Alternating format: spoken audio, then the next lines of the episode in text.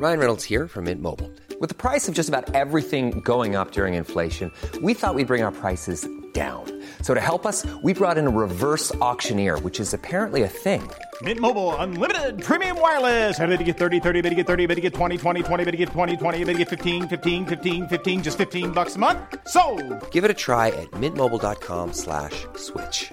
$45 upfront for three months plus taxes and fees. Promo for new customers for limited time. Unlimited more than 40 gigabytes per month. Slows. Full terms at mintmobile.com.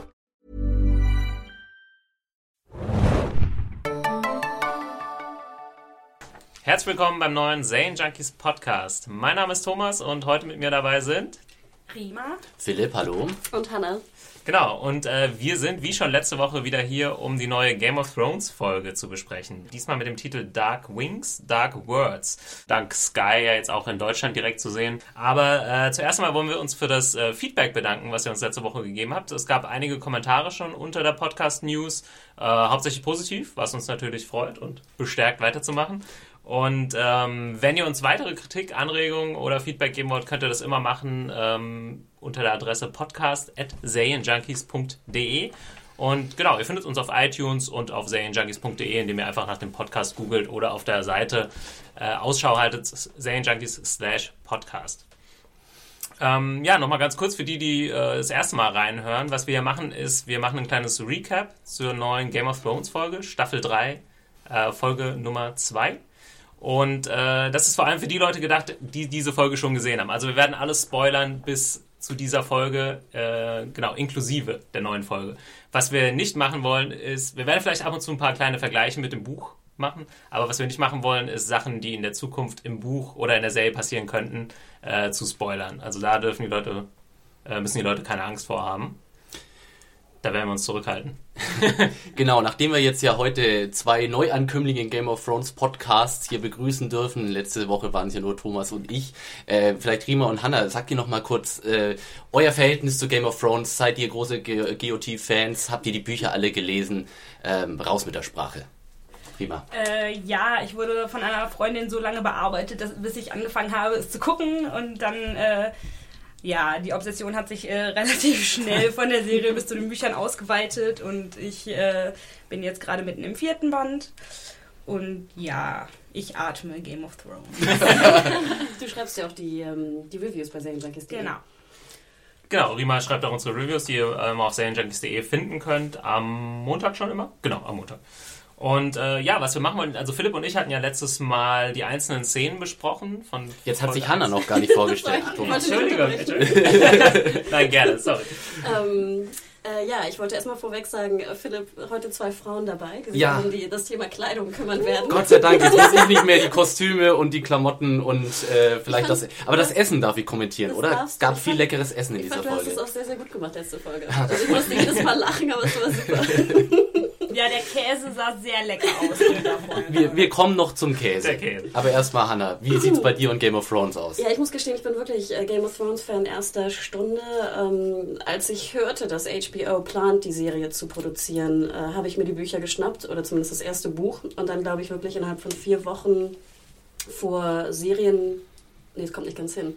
Jedenfalls relativ schnell dann das erste Buch gelesen und auch das zweite, bis dann die Serie begann und es war eigentlich so ein bisschen mein Baby bei Serienjunkies.de. Ähm, alle anderen dachten so, hä, Fantasy und man muss auch gestehen, so viele Fantasy-Fans gibt es auch gar nicht da in der Runde. Ähm, und ähm, ja, dann wurde es halt immer größer und dann habe ich mein Baby so ein bisschen abgegeben. Muss aber gestehen, dass ich ja bei den, bei den Interviews und bei den Specials noch so ein bisschen Dips drauf habe. ähm, ich schätze mal, dass Leute, die die Serienjunkies lesen, vielleicht auch das gesehen haben. Wir haben ja einige Interviews gemacht und veröffentlicht äh, in den letzten Tagen. Ähm, ja, ich war, ich wurde sehr, sehr gut beschenkt mit äh, Ausflügen nach Magst London. du, genau, magst du da noch mal kurz was zu sagen? Also du durftest äh, am Set in London, war das? Nein, ich durfte ans Set nach Belfast. Ah, okay. ähm, also die ganzen Westeros-Szenen und wir sehen auch einige in dieser Folge. Ähm, da war ich sozusagen da, nicht dort direkt, wo es gedreht wurde. Die Szene, die wir sehen durften, fand auch noch nicht statt. Ähm, aber ja, ich muss gestehen, es war natürlich ein, ein Wahnsinnserlebnis. Das war im äh, September letzten Jahres und ähm, es war wirklich fantastisch. Vielleicht kann ich währenddessen nochmal drauf äh, zu sprechen kommen. Ich schäme mich auch ein wenig, immer zu sagen, damals am Set. aber es war wirklich, also es war für einen, einen Serienjunkie natürlich ein, ein Once-in-a-Lifetime Dream come true. Absolut. Sehr cool. Ja. Ähm, Wir sind mal sehr gespannt, äh, welche Szene du dann beobachten dürftest beim Dreh. Sie kam noch nicht in dieser Folge Die kam vor. noch nicht und das Interessante ist auch, dass HBO mich wirklich mehrfach ermahnt hat, sogar vor Publikum, das nicht nochmal zu erwähnen. Also ich hatte wirklich sehr viel, auch bei den Interviews in London, sehr viel mehr Spoiler sozusagen. Äh, Ich habe sogar diese Spoilerfragen gestellt, aber ich wurde halt jedes Mal ermahnt und sogar rausberufen einmal. Also ich muss Sonst gestehen- droht das Schicksal von Ned Stark. ja wirklich. Für jeden Journalist, der Also sich nicht dann, zurückhält. dann werde ich nie wieder eingeladen oder so. Also es war wirklich, ich hatte schon so ein bisschen Schiss. Also mein Herz klopfte ganz schön, als dann die HBO-Lady... Wurdest du zum Direktor geschickt? Echt? wirklich, ich dachte, jetzt hat sie noch einen Stock raus oder so. Du kommst direkt auf die, das Folterkreuz der, von Lord Bolton, wenn du, wenn du irgendwas verrätst. Und wer die erste Folge gehört hat, da haben äh, Philipp und ich das so gemacht, dass wir Szene für Szene durchgegangen sind. Und äh, weil es eben so wenig Szenen waren, diesmal äh, ist das Tempo ein bisschen angezogen worden, sprich es gab mehr verschiedene Sequenzen. Und wir haben uns gedacht, wir nehmen diesmal die einzelnen Erzählstränge, weil das dadurch einfach sonst äh, würde es zu konfus werden. Wir müssten sonst viel zu viel hin und her springen. Wir werden trotzdem jede einzelne Szene diskutieren, aber so, wie sie eben inhaltlich äh, zusammenpasst. Genau. Und ja, steigen wir einfach ein äh, mit dem Beginn dieser Episode. Das war Bran, den wir als erstes sehen, den wir, glaube ich, in Episode 1 noch nicht gesehen hatten. Genau. Vielleicht, vielleicht mal vorher, um, bevor wir wieder diskutieren, was wir in der Folge gesehen haben. Wen haben wir denn in dieser Folge nicht gesehen? Äh, ja, Keine Daenerys. Ja. keine Daenerys, das ist mal das Prominenteste. Ähm, Obwohl Astapor im äh, Vorspann gezeigt wurde. richtig. Ja, Seltsam. genau. Und kein Varys, den wir auch in der ersten Folge noch gar nicht gesehen haben, wo ich mir langsam Sorgen mache. Was ist denn da los? äh, ich finde, äh, Varys ist einer der interessantesten Charaktere überhaupt in der Serie. Ich finde, langsam könnte er schon mal auftauchen. Wir hatten viele Szenen in King's Landing, aber in keiner war ähm, äh, The Spider vertreten und auch kein Littlefinger dieses, Ihm diese ist aber Folge, während oder? der Schlacht nichts passiert, oder? Äh, am Ende der zweiten Staffel. Nö, soweit ich Also weiß nicht. Wer weiß, wer weiß. Ähm, ja, aber genau, wir fangen mit, mit Bran an, der plötzlich äh, scheinbar laufen kann, aber äh, Game of Thrones Fans äh, wissen schon, was das zu bedeuten hat. Er befindet sich wahrscheinlich wieder in einem seiner Träume. Und äh, ja, und der dreieugige Rabe ist zurück. Ähm, Vielleicht ein Motiv, über das wir kurz sprechen können. Habt ihr da schon irgendwie Interpretations... Es wird ja, wird ja so ein bisschen ähm, angesprochen, worauf es hinausläuft. Also da kommt ihm dann äh, Georgian Reed, ist das richtig Ja. Name? zum ersten Mal unter. Äh, Eine Junge, der ihm so ein bisschen erklärt, äh, was es mit diesem Raben auf sich hat. Er sagt ja, du kannst ihn nicht erschießen, äh, weil er versucht, ihn mit Pfeil und Bogen äh, zu erlegen. Äh, das bist du selbst. Wie habt ihr das äh, interpretiert? Ja, das ist praktisch so seine Manifestation als äh, Sehender sozusagen. Er hat ja äh, gesagt, dass äh, Bran die Sight hat sozusagen. Und ähm, das ist vielleicht auch zum ersten Mal in der Serie überhaupt eine Erklärung für diese Träume, die Bran schon die ganze Zeit über hat, seit er da hingefallen ist. Und ähm, hingefallen. Hingefallen wurde. hingefallen wurde, genau. Und ähm, ja, also ich finde auch, das wurde langsam ein bisschen Zeit, dass da mal ein bisschen näher drauf eingegangen wurde, Mhm. weil bisher hatte man halt eher so den Eindruck, dass, ja, der träumt halt komische Sachen. Und jetzt äh, zeigt sich eigentlich so zum ersten Mal, dass tatsächlich was Übernatürliches ähm, Ja. Da Ich fand's, vorgeht. fand's ganz äh, interessant, dass es wieder mit so einem äh, mit so einer Kameraeinstellung angefangen hat, die so am Boden entlang ging und man dachte, ah, wieder der Wolf. Er drauf. hängt im Wolf, hatte ich auch gedacht. äh, ja. Aber das war dann nicht der Fall. Aber es wurde dann wieder so ein bisschen angedeutet. Ne? Ich finde auch interessant, dass sie da natürlich hier ähm, Bran und John mit in die Szene genommen haben, die wie in der, im Pilot, glaube ich. Ne? Ihm Oh, das hat Ja. mir das Herz gebrochen. sozusagen Ja. neben ihm stehen und ihm sozusagen das, das Pfeil- und Bogenschießen War wieder beibringen. War ein schöner Flashback. Und da hat man aber auch, wenn man nochmal drauf acht gesehen, wie alt äh, der Schauspieler geworden ist. ne? Stimmt, also Bran ist ist, immer- richtig deutlich gealtert seit Ja. Staffel 1. Wahrscheinlich von den Kindern mit am deutlichkeit, oder? Ja. Also vielleicht Obwohl Sansa Rickon- ist auch Rickon ordentlich. wahrscheinlich auch. Aber Rickon sieht man ja so gut wie nie. Bei Rickon fällt das ja nicht auf. Ist- So richtig. Genau, und äh, ja, Georgian Reed, vielleicht ganz kurz, wird gespielt von äh, Thomas Brody. Und äh, wie Nee, wir. oder? Brian Sangster, oder? Brody Sangster? Ah, da fehlt noch Brody. Ah, Brody Sangster, Entschuldigung. Brody ist der zweite Vorname. Entschuldigung. Thomas Brody Sangster, genau. Und äh, Leute werden ihn vielleicht kennen aus. Love aus Actually. Ja, eben, genau. Das ist der nervige Junge aus Love Actually. Wie ich gerade glaube, der gesagt Sohn habe. von Liam Neeson Genau. kann das sein im Film. Und äh, Doctor Who-Fans kennen ihn vielleicht aus der einen äh, Being Human-Folge, glaube ich. Ich weiß gar nicht, wie die heißt. Ja, äh, Human Nature. Ah, genau, Human Nature hieß die. äh, ja, wo der äh, Doktor menschlich war. Aber auch wieder alt geworden, ne? Im Vergleich Ja, zu Love auf Actually. jeden Fall. Vielleicht doppelt Ja. so groß wie damals. Aber der Film ist ja auch schon zehn Jahre alt. Oder? Denkt man gar nicht. Fandet ihr die Szene an sich überhaupt spannend? Ich muss ja sagen, die ganze Brand-Storyline gehört für mich zu den eher uninteressanten Parts. Ich weiß nicht so genau. äh, In der Serie habe ich das Gefühl, es führt. Ich weiß noch nicht so richtig, wo es hinläuft, ähm, weil ja, man sieht Bran und äh, mit seiner mit seiner Posse, also bestehend aus Hodor und äh, der Kurze Whiteling-Frau. Ich finde mit Abstand Ähm. nur den schlechtesten Schauspieler, den es gibt. Hodor? Ich finde, er sagt nur Hodor und trotzdem, jedes Mal, wenn er es sagt, sieht das aus wie ein darstellendes Spiel. Unfassbar. Ja, Unfassbar. Aber ich man, weiß nicht, ob, also wie, ich finde es schwierig, da das, das Ja, mein Gott, zu seine. Konzentration geht halt auf den Massen von Text schon drauf. Er kann sich nicht auch noch darauf. Achtet, achtet wirklich mal drauf. Gut, aber Christian Nahn ist, glaube ich, in den GOT-Fanbase recht beliebter Mann. So, ähm, insofern, wir sollten aufpassen, dass wir ihn nicht so sehr Es kann ja sein, dass der super ist, äh, so als Typ, aber äh, Also.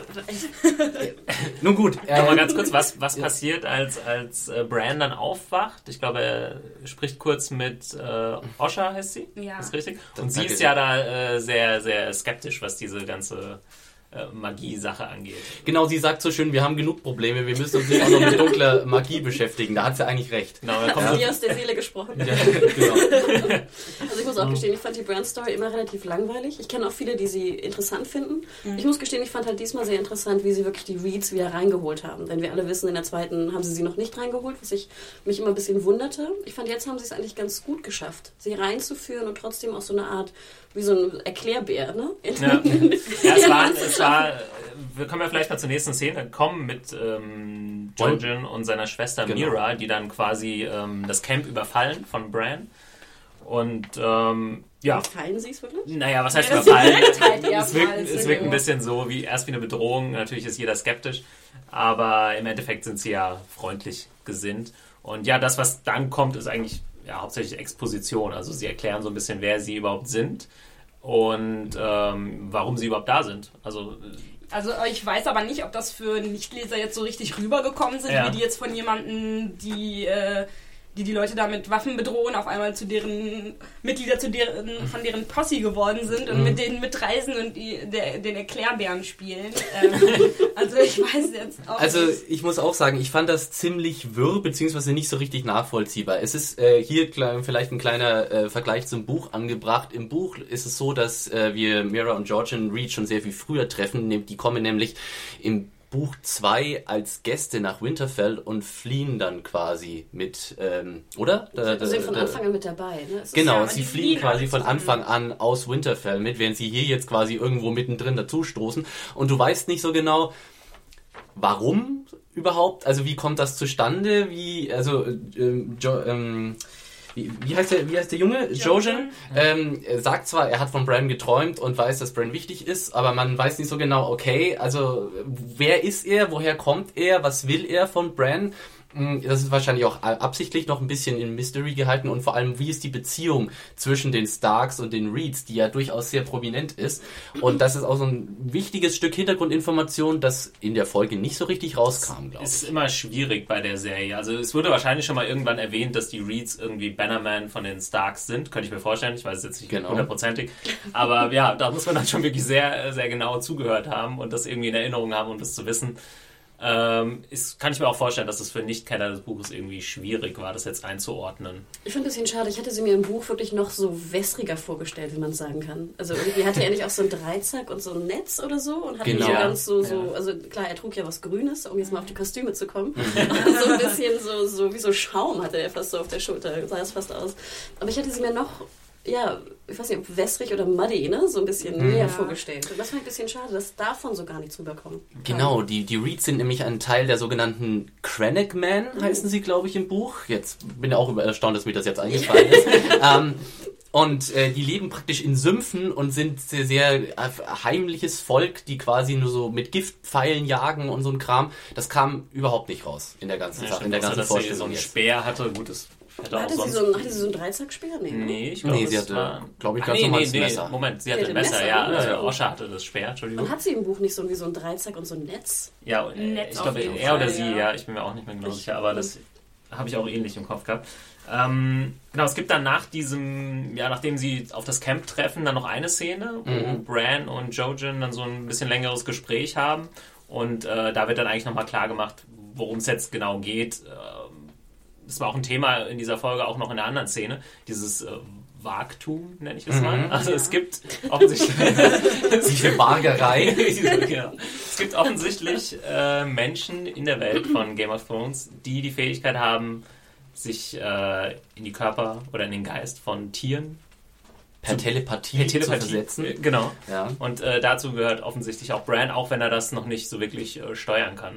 Genau, und das sieht man auch an einer anderen Stelle äh, in dieser Folge nochmal ziemlich prominent.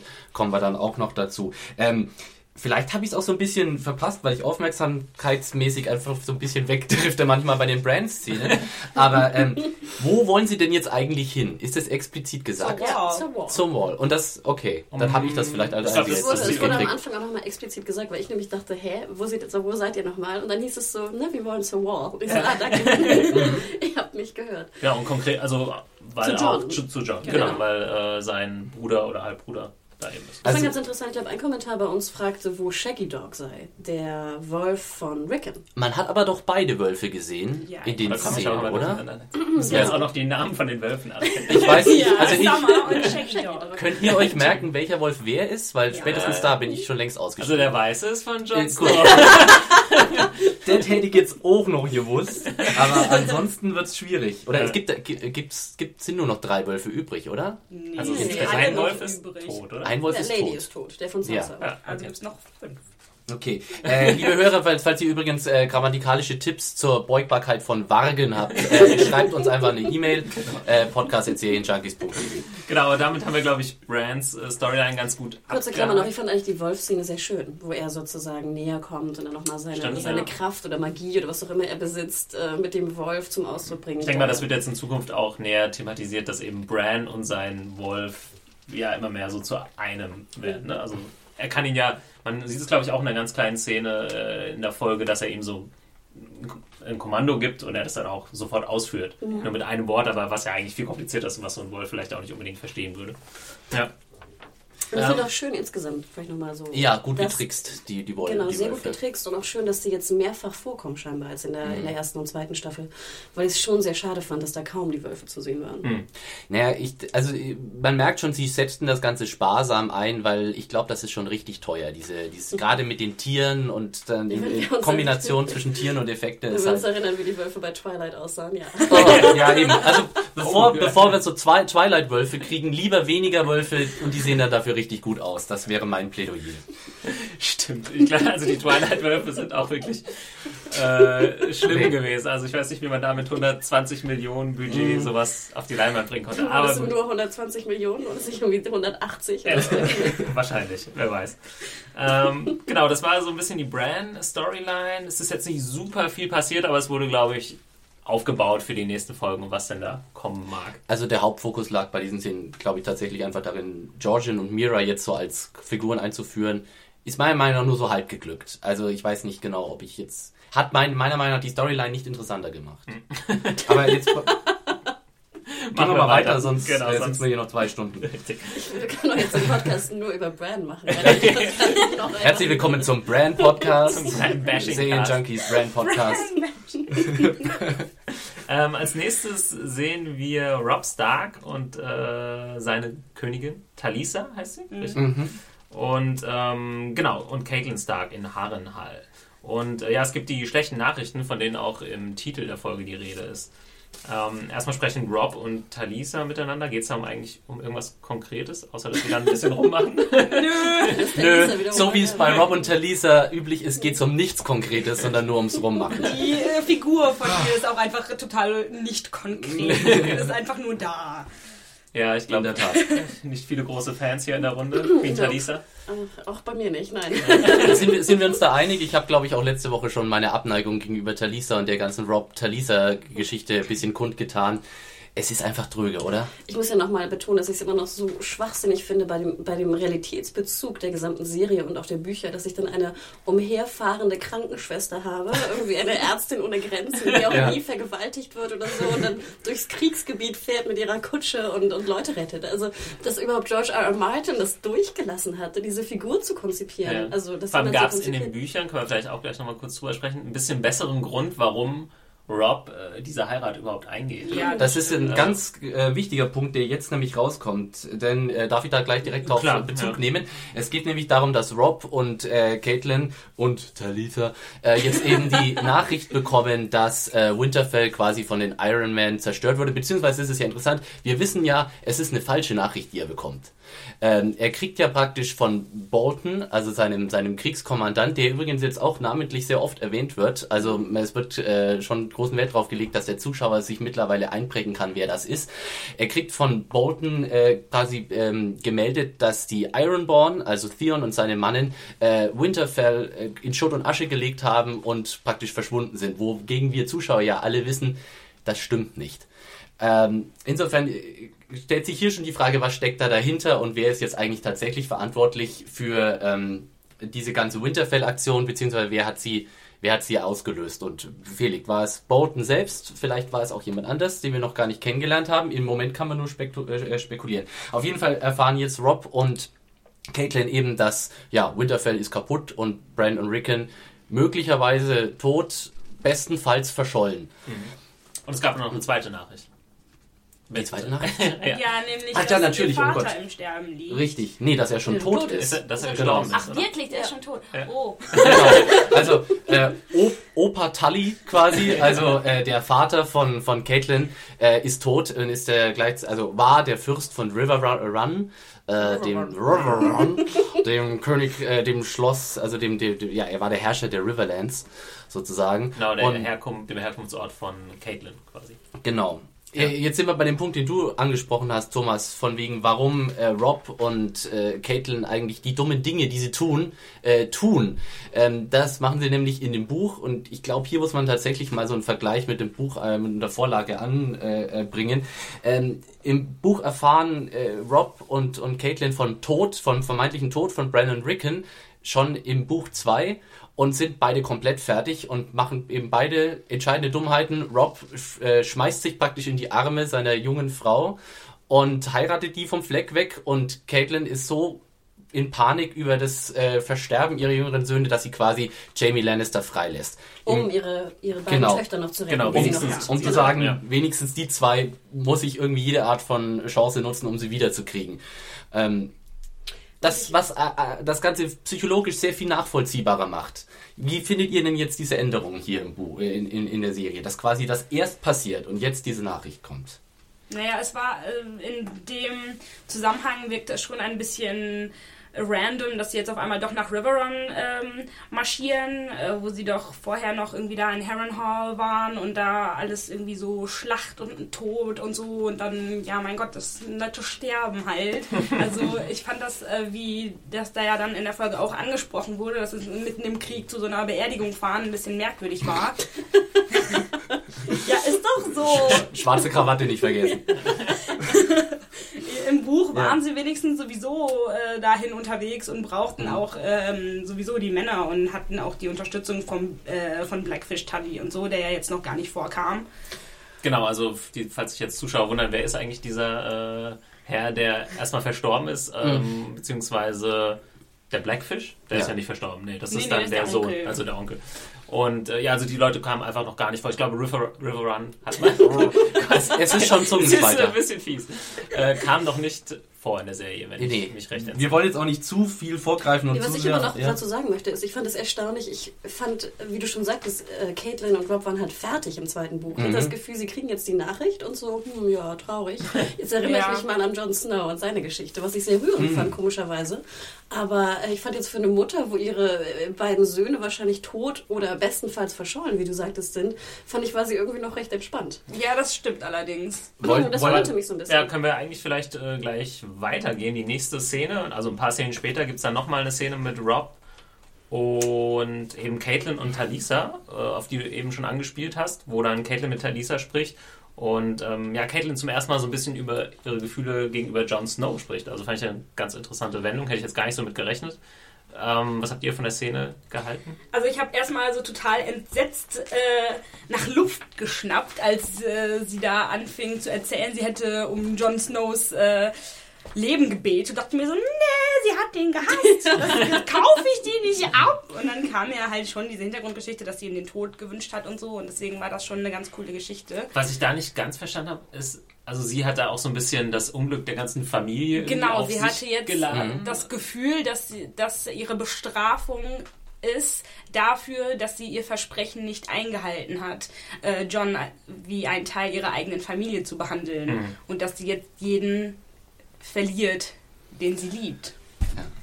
Also ich fand, äh, für mich war das tatsächlich auch die, die Überraschung der Folge. Ich hätte nicht gedacht, dass sie äh, den Weg sozusagen nehmen, um über diesen Charakter, so, diesen Charakter noch ein bisschen runterzumachen. Äh, ich finde, das Erste, was man sagen muss, ist, dass Michelle Farley einfach eine ganz starke Schauspielerin ist. Also sie Ja. ist für diese, gerade so diese Kummermomente, die hat sie in der, in der ersten Staffel und in der zweiten Staffel schon astrein abgeliefert und das macht sie hier jetzt wieder. Also sie ist wirklich eine, eine tolle Besetzung für die Rolle und sie ist einfach so in diesen Momenten ist sie ganz, ganz groß. Ähm, ich fand es auch ein bisschen, ja, es ist äh, interessant, dass sie jetzt da so ein, so ein bisschen runderer Charakter wird, aber da, dadurch, dass man sehen, sie hat es mal versucht mit Jon Snow, sie hat es halt nicht geschafft.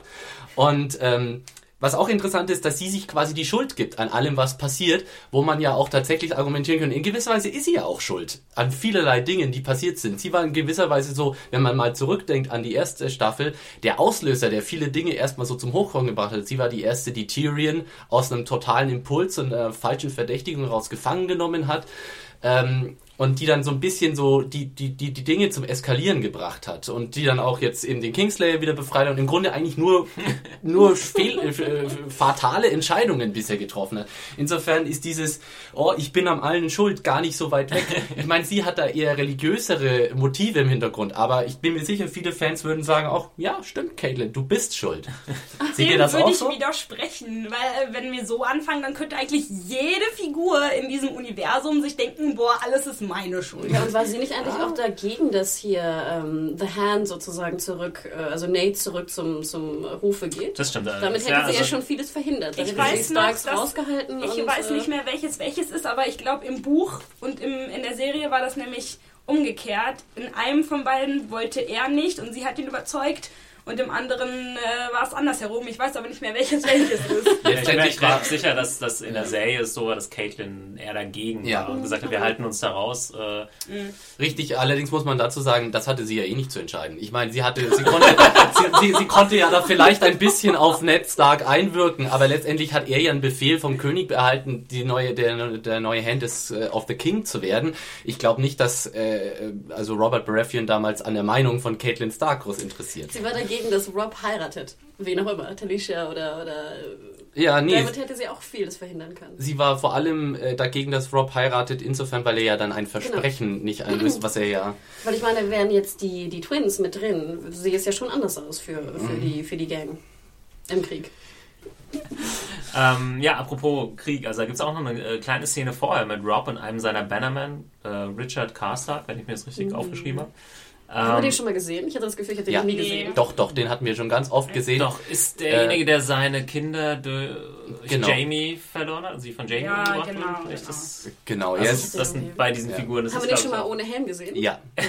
Also er war, er war, er war tatsächlich in mehreren so Rob Camp Szenen äh, so im Hintergrund rumgestanden und wurde auch schon öfter mit äh, Lord Karstark angesprochen. Also er und äh, Bruce Bolton sind so die zwei äh, Figuren, die man jetzt auch so ein bisschen namentlich und prominent herausgestellt Ah, hat aus der Greyjohn?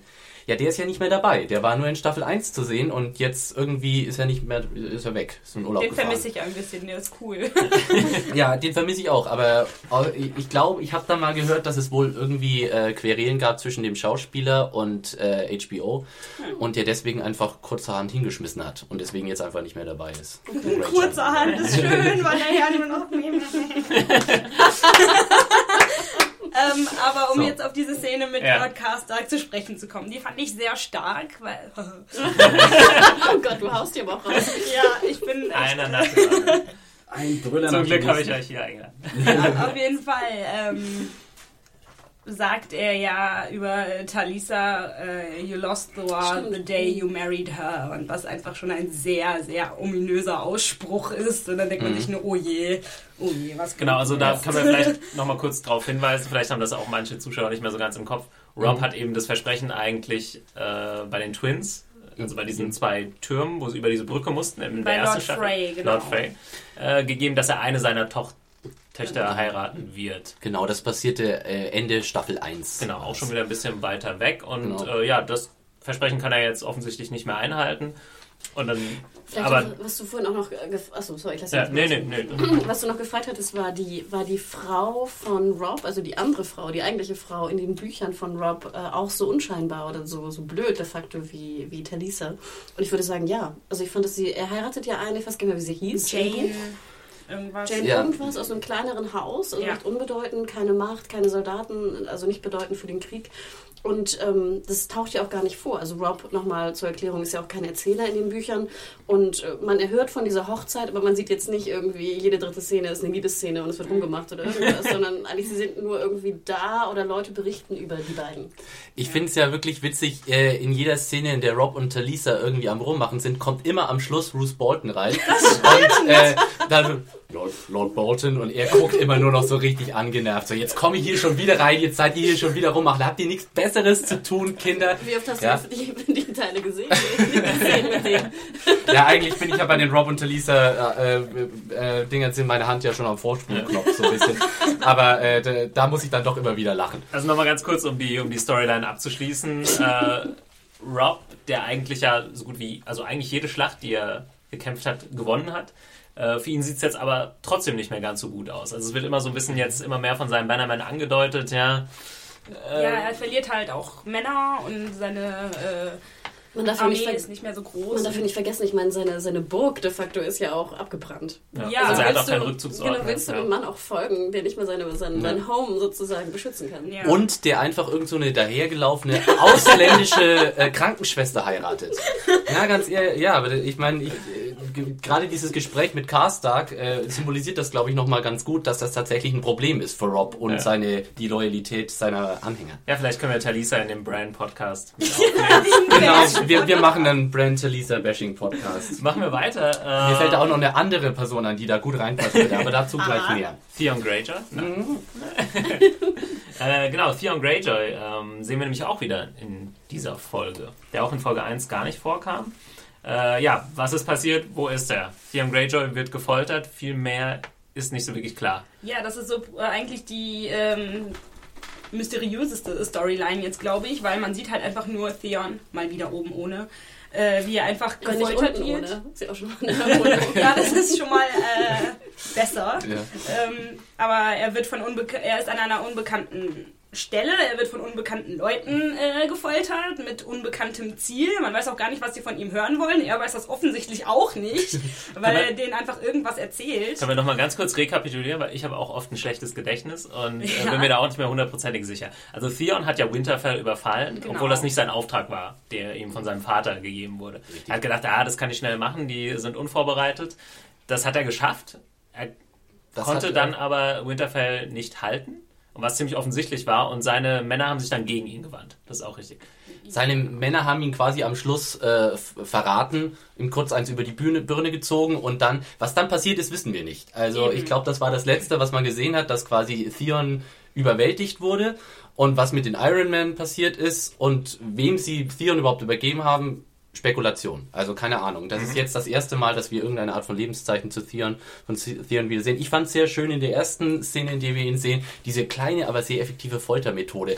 Wo oh. den Typen du fragst, was wollt ihr eigentlich von mir? Und er sagt einfach nur, I want to do this und piekst ihn dann mit so einem Ding in den Finger rein. Das Ziemlich ist fies, ja. ja, ja, das ist richtig, weil es auch ein nachvollziehbarer Schmerz ist. Also da kann man so richtig so, uh, Ja. uh, ich möchte keine die spitzen Gegenstände in den Finger reingesteckt bekommen. Das kann man gut nachvollziehen als Zuschauer. auch, Ja. Und äh, ja, das war eigentlich die erste Szene. Viel mehr ist da, glaube ich, nicht passiert. Nee. Dann gab es aber später noch eine weitere äh, Theon Greyjoy-Folterszene, wo er dann, was genau wurde da eigentlich gemacht? Seine Füße wurden zerquetscht oder so? Ich habe es tatsächlich auch nicht so richtig Und das gesehen. war so eine. Schraube, die sich so genau. in seinen Fuß Ich dachte, das war eine Art rein. Schraube slash Nagel, den sie dann irgendwie reingedreht haben. Und Ja. dann kam ja der unbekannte Putzmann, der dann irgendwie Genau. die Schraube lockerte und halt sagte, ähm, ne, seine Schwester schickt ihn und er will versuchen, ihn zu befreien. Stimmt, der geringfügig beschäftigte Putzmann war in Wirklichkeit oder gibt sich zumindest aus als äh, Iron Man Undercover Ja. Agent und äh, ja, wir werden mal sehen, was passiert. Ja, das äh, heißt, weiter. im Grunde hat diese zweite Szene mit Theon also auch nicht mehr Antworten geliefert, sondern nur noch mehr Fragen aufgeworfen. Das stimmt. Warum? Ja. Äh, vor allem würde ihm jetzt seine Schwester retten, mit der steht er ja eigentlich eh nicht so Ja. gut da.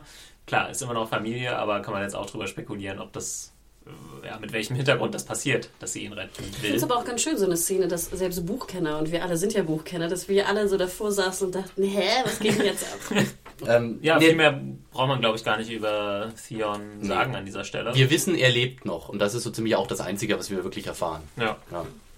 Und okay. ich finde auch immer noch, Alfie Allen macht auch einen sehr, sehr guten Job. Also ich schaue ihm immer sehr Ja. gerne zu, wie er spielt. Er schreit sehr gut. Ja. Ja. Also das war sehr, äh, also das Gewimmer. Ja. 1A. Ja, er findet so eine gute Mischung zwischen Arroganz, aber dann auch wieder völliger Verzweiflung. Also das ist sehr interessant anzusehen. Ja, aber da, da würde ich euch vielleicht direkt nochmal fragen. Ähm, eigentlich wünscht man es ja Theon so ein bisschen, ne? weil er hat ja wirklich richtig Scheiße gebaut in der letzten Staffel. Ja. Fandet ihr, äh, habt ihr das gesehen, diese Szenen, wo er jetzt hier richtig gefoltert wird? Dachtet, ja, Theon, jetzt siehst du mal, äh, das gescheit cheats dir recht. Oder habt ihr euch gedacht, mh, weil Nee, ich, ich hatte tatsächlich, ich habe mich nicht gefreut irgendwie. Es war keine Genugtuung für mich Nee, persönlich. habe ich auch Schön, nicht vor dass du nicht wünschst, dass jemand äh, den... Naja, wenn jetzt, wenn jetzt Joffrey zum Beispiel auf diesem Folterstuhl äh, gesessen wäre, hätte ich mir, glaube ich, noch eine extra Portion Popcorn geholt und die, die, die Szene nochmal dreimal geguckt. Aber bei Theon ging es mir nicht so.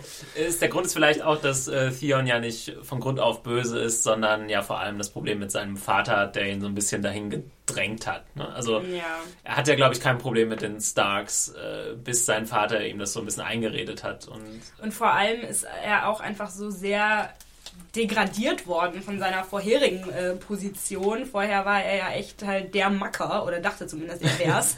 ähm, und auf einmal ist er halt so, ja echt das, äh, der letzte Abschaum, der da irgendwo gefoltert wird. Und ähm, ja, deswegen, keine Ahnung, da muss man da einfach irgendwie Mitleid haben und sowas wünscht man ja auch echt keinem, außer offensichtlich Joffrey. Ich finde, das ist aber auch der, das sehr Schöne an der Serie oder auch an den Büchern, dass du halt selbst den bösen, ups, selbst den bösen Charakteren, du verstehst, warum sie es tun. Also ich gehöre ja. Auch zu den Leuten, die Cersei sehr mögen und ähm, ich finde auch ihre Rolle und auch Jamies Rolle, man versteht, warum sie diese Sachen tun, die sie tun. Ja. Und selbst bei Joffrey würde ich einfach sagen, ne, eine verkorkste Mutter, verkorkste Kindheit und irgendwie auch ja ein, ein böses Herz und das alles zusammen und dann kommt halt das da raus. Ich glaube, ich glaub, zu Joffrey werden wir heute sowieso noch einiges sagen, aber da wollen wir mal nicht so viel vorgreifen. genau, wir kommen erstmal zu äh, Jamie und Brienne, die endlich auch wieder da sind. Äh, ja, die sind auf dem Weg nach King's Landing und äh, Jamie vertreibt sich damit die Zeit, um seine Begleiterin bzw. ja, seine Bewacherin zu provozieren. Was soll er auch anders tun? Er hat ja, Ja. auch kann, er gar keine andere Wahl. Ich meine, er Ja. stapft mit der mit dieser Frau durch, durchs Unterholz und äh, ja, so ein, so ein, ein, ein mondäner Mann wie Jamie ist da natürlich, kann nichts anderes als spotten. Ja, er hat dann halt einfach keine andere Waffe mehr übrig als sein loses Mundwerk. Und äh, ja, das setzt er. Genau, und äh, ein. er reitet äh, dann nochmal auf ihrer Beziehung in Anführungszeichen zu Renly herum und äh, hat auch gleich den wunden Punkt irgendwie gefunden. Also Der arme Renly wird richtig verunglimpft in dieser Episode. Ja, ist euch das echt? aufgefallen? Von allen Seiten hagelt es Kritik an dem äh, verstorbenen armen Renly Baratheon. Jetzt hier eben wird, wird er von Jamie äh, ordentlich aufgezogen. Ja, aber ich finde, die beiden machen wirklich ein gutes Team, oder? Ja, auf jeden Fall. Also ich fand es auch total interessant, dass sie, also erstmal waren sie ja die ganze Zeit so im Kampf miteinander, erst äh, verbal und dann körperlich. Ähm, aber sobald sie dann von den äh, Männern von Bolton entdeckt wurden, wurden, wurden sie direkt auf einmal wieder zu einem Team oder auch als dieser andere Typ da äh, vorbeikam und sie gesehen hat, da standen sie auf einmal so total brav nebeneinander und haben versucht, unschuldig auszusehen. So, hi, wie geht's? Das hat, was nicht wirklich funktioniert hat. Aber ähm, also so sehr sie sich halt auch irgendwie äh, da gegenseitig äh, die Köpfe einschlagen wollen, äh, sie sind trotzdem dann ein Team, wenn es Ja, man darf halt nicht vergessen, dass sie sich ja auch de facto respektieren. Ne? Sie sind Ja. beides Schwertkämpfer, scheinbar die Besten des Landes. Mhm. Und dafür gibt es halt auch Respekt, ob sie jetzt auf unterschiedlichen Seiten stehen oder nicht. Ne? Sobald dann die Gefahr kommt, dann halten sie zusammen, weil sie wissen, dass sie sich auch gegenseitig wahrscheinlich beschützen. Ja. Und äh, Jamie erkennt ja auch irgendwie den Ernst der Lage, auch wenn er da so rumfeigst, Ja. äh, so viel es geht, als dann, wir können ja mal kurz darüber sprechen, es gibt diese Szene, als dann so ein Bauer oder so vorbeikommt. Was, Und was dann hat er denn eigentlich auf seinem Pferd gehabt? äh, So Holz, glaube ich. oder? So, so Stöckchen so, oder so. so ein Burning Man. so, den dann so durch das Hannah stellt die wichtigen Fragen. Genau. ähm, genau, und äh, Jamie ist ja dann der, der sagt, äh, den sollten wir eigentlich nicht einfach mal so weiterlaufen lassen. Und er hat völlig recht, ne? Ja. weil es passiert am Schluss genau das, was äh, Jamie äh, geunkt hat, nämlich äh, sie werden erkannt und sofort. ver- Und Jamie wird ja tatsächlich, äh, Jamie ist der Brad Pitt des äh, Westeros-Universums, der wird überall erkannt. Er wurde von dem Typen jetzt in dieser Episode erkannt, er wurde schon beim letzten Mal, als sie diese Begegnung mit den Nordmännern hatten am Ende der zweiten Staffel, wurde er auch erkannt von einem der, der äh, Stark-Soldaten. Ähm, also Jamie ist einfach so ein Superstar, was irgendwie erklärt, warum er auch, sie auch dadurch die, durchs Unterholz rennen, weil du kannst dich mit dem Kerl nirgendwo zeigen. Er wird sofort als äh, ja, Jamie Lannister, der Kingslayer, enttarnt. Was man ihm aber echt zugute halten muss, ist, als sie dann tatsächlich äh, ähm, erwischt wurden, hat er keinen I told you so Dance aufgeführt. Stimmt, aber vielleicht kommt das noch in der nächsten Folge, kann ich mir gut Vielleicht. vorstellen. Vielleicht auch eine kleine äh, Anekdote jetzt von den Erlebnissen, die ich, äh, wo ich die Ehre hatte, jetzt zuteil zu sein. Und zwar erzählte wirklich ähm, Gwendolyn Christie, die Darstellerin von der Brienne, äh, und auch äh, Nikolai Costa-Waldau, ich sag mal Costas Waldau, nee, sorry, er ist Costa Val Cos, ich werde es Was ist das für ein Landsmann? Costa, das ist Däne. Däne. Däne. Also jedenfalls die Darsteller erzählten jedes Mal in Interviews wirklich, dass sie auch privat äh, dieses äh, Bashing betreiben würden. ähm, und das irgendwie seit Sekunde eins. Also dass wirklich hier äh, Nikolai, wie es immer hieß, äh, sie wirklich immer so behandeln würde, die ganze Zeit. Und das ähm, Method Acting. ja, wirklich. Und ich glaube auch ganz ehrlich, dass es deswegen so gut funktioniert. Weil ich finde, es wirkte wirklich schon sehr harmonisch. Und ähm, ja, ich glaube, du musst dich auch zusammenreißen, bestimmt nicht zu lachen. Auch gerade diese Szene mit, wo er pinkelt. Ne? und Blick war super. Das, ich fand, da war, war wirklich sehr viel Humor. Und ich habe echt, glaube ich, wahrscheinlich mehr gelacht als bei so manch einer Comedy-Serie. Ähm, Und nee, also das, das klappt, also es klappt bei diesen HBO-Serien, gerade bei Game of Thrones, unglaublich gut. Also der Humor, äh, selbst wenn die Szene noch so cringe-worthy ist, manchmal äh, muss man dann, ja, ich muss auch wirklich sehr, sehr oft lachen. Man hat auch das Gefühl, Jamie macht es auch richtig, auch, egal wie beschissen seine Situation eigentlich ist, irgendwie auf eine perverse Art und Weise hat er Spaß dran. irgendwie, äh, vor allem auch wie er eben ihr, äh, immer diese, er sagt ja das auch äh, am Schluss, bevor sie diese äh, fatale Begegnung auf der Brücke haben, it's so interesting to watch you wrestle with these dilemmas. Ja? Also er kommentiert praktisch immer alles, was passiert, weiß aber, dass er selbst überhaupt nichts zu melden hat und deswegen setzt er sie dann immer so, was machen wir jetzt? Killen wir den Schäfer, weil er uns ge äh, gesehen hat? Gehen wir über die Brücke, schwimmen wir über den Fluss. Ja, macht also praktisch ihren, ihre Gedanken immer so spöttisch äh, verba verbalisiert er sie und das war sehr interessant. Das fand ich aber auch sehr schön, dass das nochmal erwähnt wurde, weil das fand ich gerade in den Büchern sehr interessant, dass man wirklich das Gefühl hatte, man sei im Krieg. Also ich fand, man hatte wirklich diesen Kriegszustand, diese Angst, dass egal wo du bist, du Gefahr lauerst, überfallen, getötet, vergewaltigt, was auch immer zu werden. Und ich fand, da wird es sehr deutlich in dieser Szene, nimmt man jetzt wirklich die Brücke und diese drei Sekunden sichtbar zu sein für jegliche Gegner oder versucht man wirklich über den Fluss zu schwimmen in Rüstung und ich weiß nicht was mit, äh, mit einem gefesselten Gefangenen.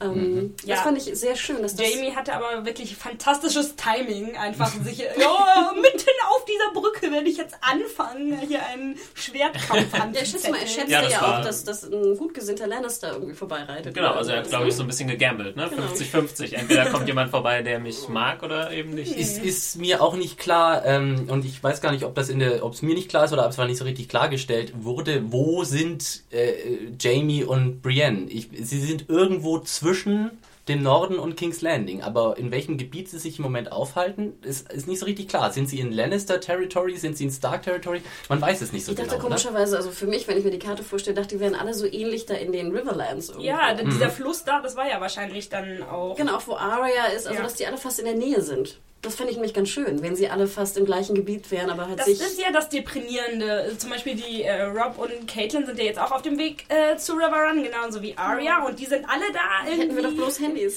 Genau, die sind alle total in der Nähe voneinander und Hätten sie doch mal Also ich WhatsApp hoffe, installiert. Ich, ich hoffe, dass sie das sozusagen deutlich machen, weil das ist ja, gerade die Krux, ne? dass du wirklich darum marschierst und Ja. dich nicht findest. Ich glaube, das ist auch eins der größten Probleme, was man hat, wenn man vielleicht das Buch gar nicht kennt oder noch nie irgendwie. Gut, man sieht ja die Karte am Anfang im Vorspann, aber ich glaube, das ist trotzdem schwierig. die ist nicht sehr informativ. Ja, also ich muss sagen, ich finde das schon äh, ab und zu wär's, fände ich es ganz äh, gut, wenn da so ein bisschen Hilfeleistung. Äh, so aber eine gut, Karte mit so einem Strich. gerade genau, genau wie bei Indiana Jones dann so ein roter roter Faden. Ähm, nee, aber gerade vielleicht äh, in der Situation ist es tatsächlich vielleicht auch von den Machern gewollt, dass wahrscheinlich wissen äh, Jamie und Brian auch nicht so genau, wo sie sind. Insofern ist es wahrscheinlich auch als Zuschauer nicht so wichtig, dass du es weißt. Der, der Typ äh, mit dem Pferd sagte ja auch, ne, off the King's Road. Also da wurde ja auch deutlich, Mhm. dass es dann halt die Hauptstraße gibt, ne? Und da Ja. sind sie nicht drauf und ich dachte auch so, oh shit, jetzt marschieren wir hier durchs Unterholz, ne? Ja. Und ohne Kompass. Es gibt, glaube ich, keine andere Straße. Ich glaube, du, du, hast, du, hast, du hast die Wahl, du kannst die Kings Road nehmen oder halt durchs Unterholz stapfen, aber mehr, mehr Möglichkeiten hast du, glaube ich, gar nicht. Nochmal ganz kurz, bevor wir die Storyline abschließen. Der Fight an sich, also ich fand den äh, ziemlich cool. Der war sehr gut. Der war nicht so überstilisiert, dass sie jetzt so super Moves auspacken, sondern es wirkte schon ziemlich realistisch, würde Ja. ich sagen. Das hat mir ganz gut gefallen. Obwohl ich ganz ehrlich immer noch Probleme habe, Gwendolyn Christie die Schwertkämpferin abzunehmen. Ich weiß nicht, ich finde, die bewegt sich immer noch wie ein Mädchen. Ich, äh, Tatsächlich? ich, ich, ja, ich bin da, äh, komischerweise sehr empfindlich. Ich achte da sehr drauf, auch wenn, wenn Frauen sozusagen gehen und irgendwie ähm, jetzt Kämpferinnen oder Jamie gesagt hat, du bewegst dich gut. Oder Okay, sowas in der Und ich Richtung. finde, deswegen achtet man noch viel mehr drauf. Und ich finde, es ist schon besser geworden im Vergleich zu Staffel 2, wo sie, finde ich, noch sehr schlecht das Schwert hielt. Nicht, dass ich jetzt eine Expertin in Schwerthaltung bin oder irgendwas.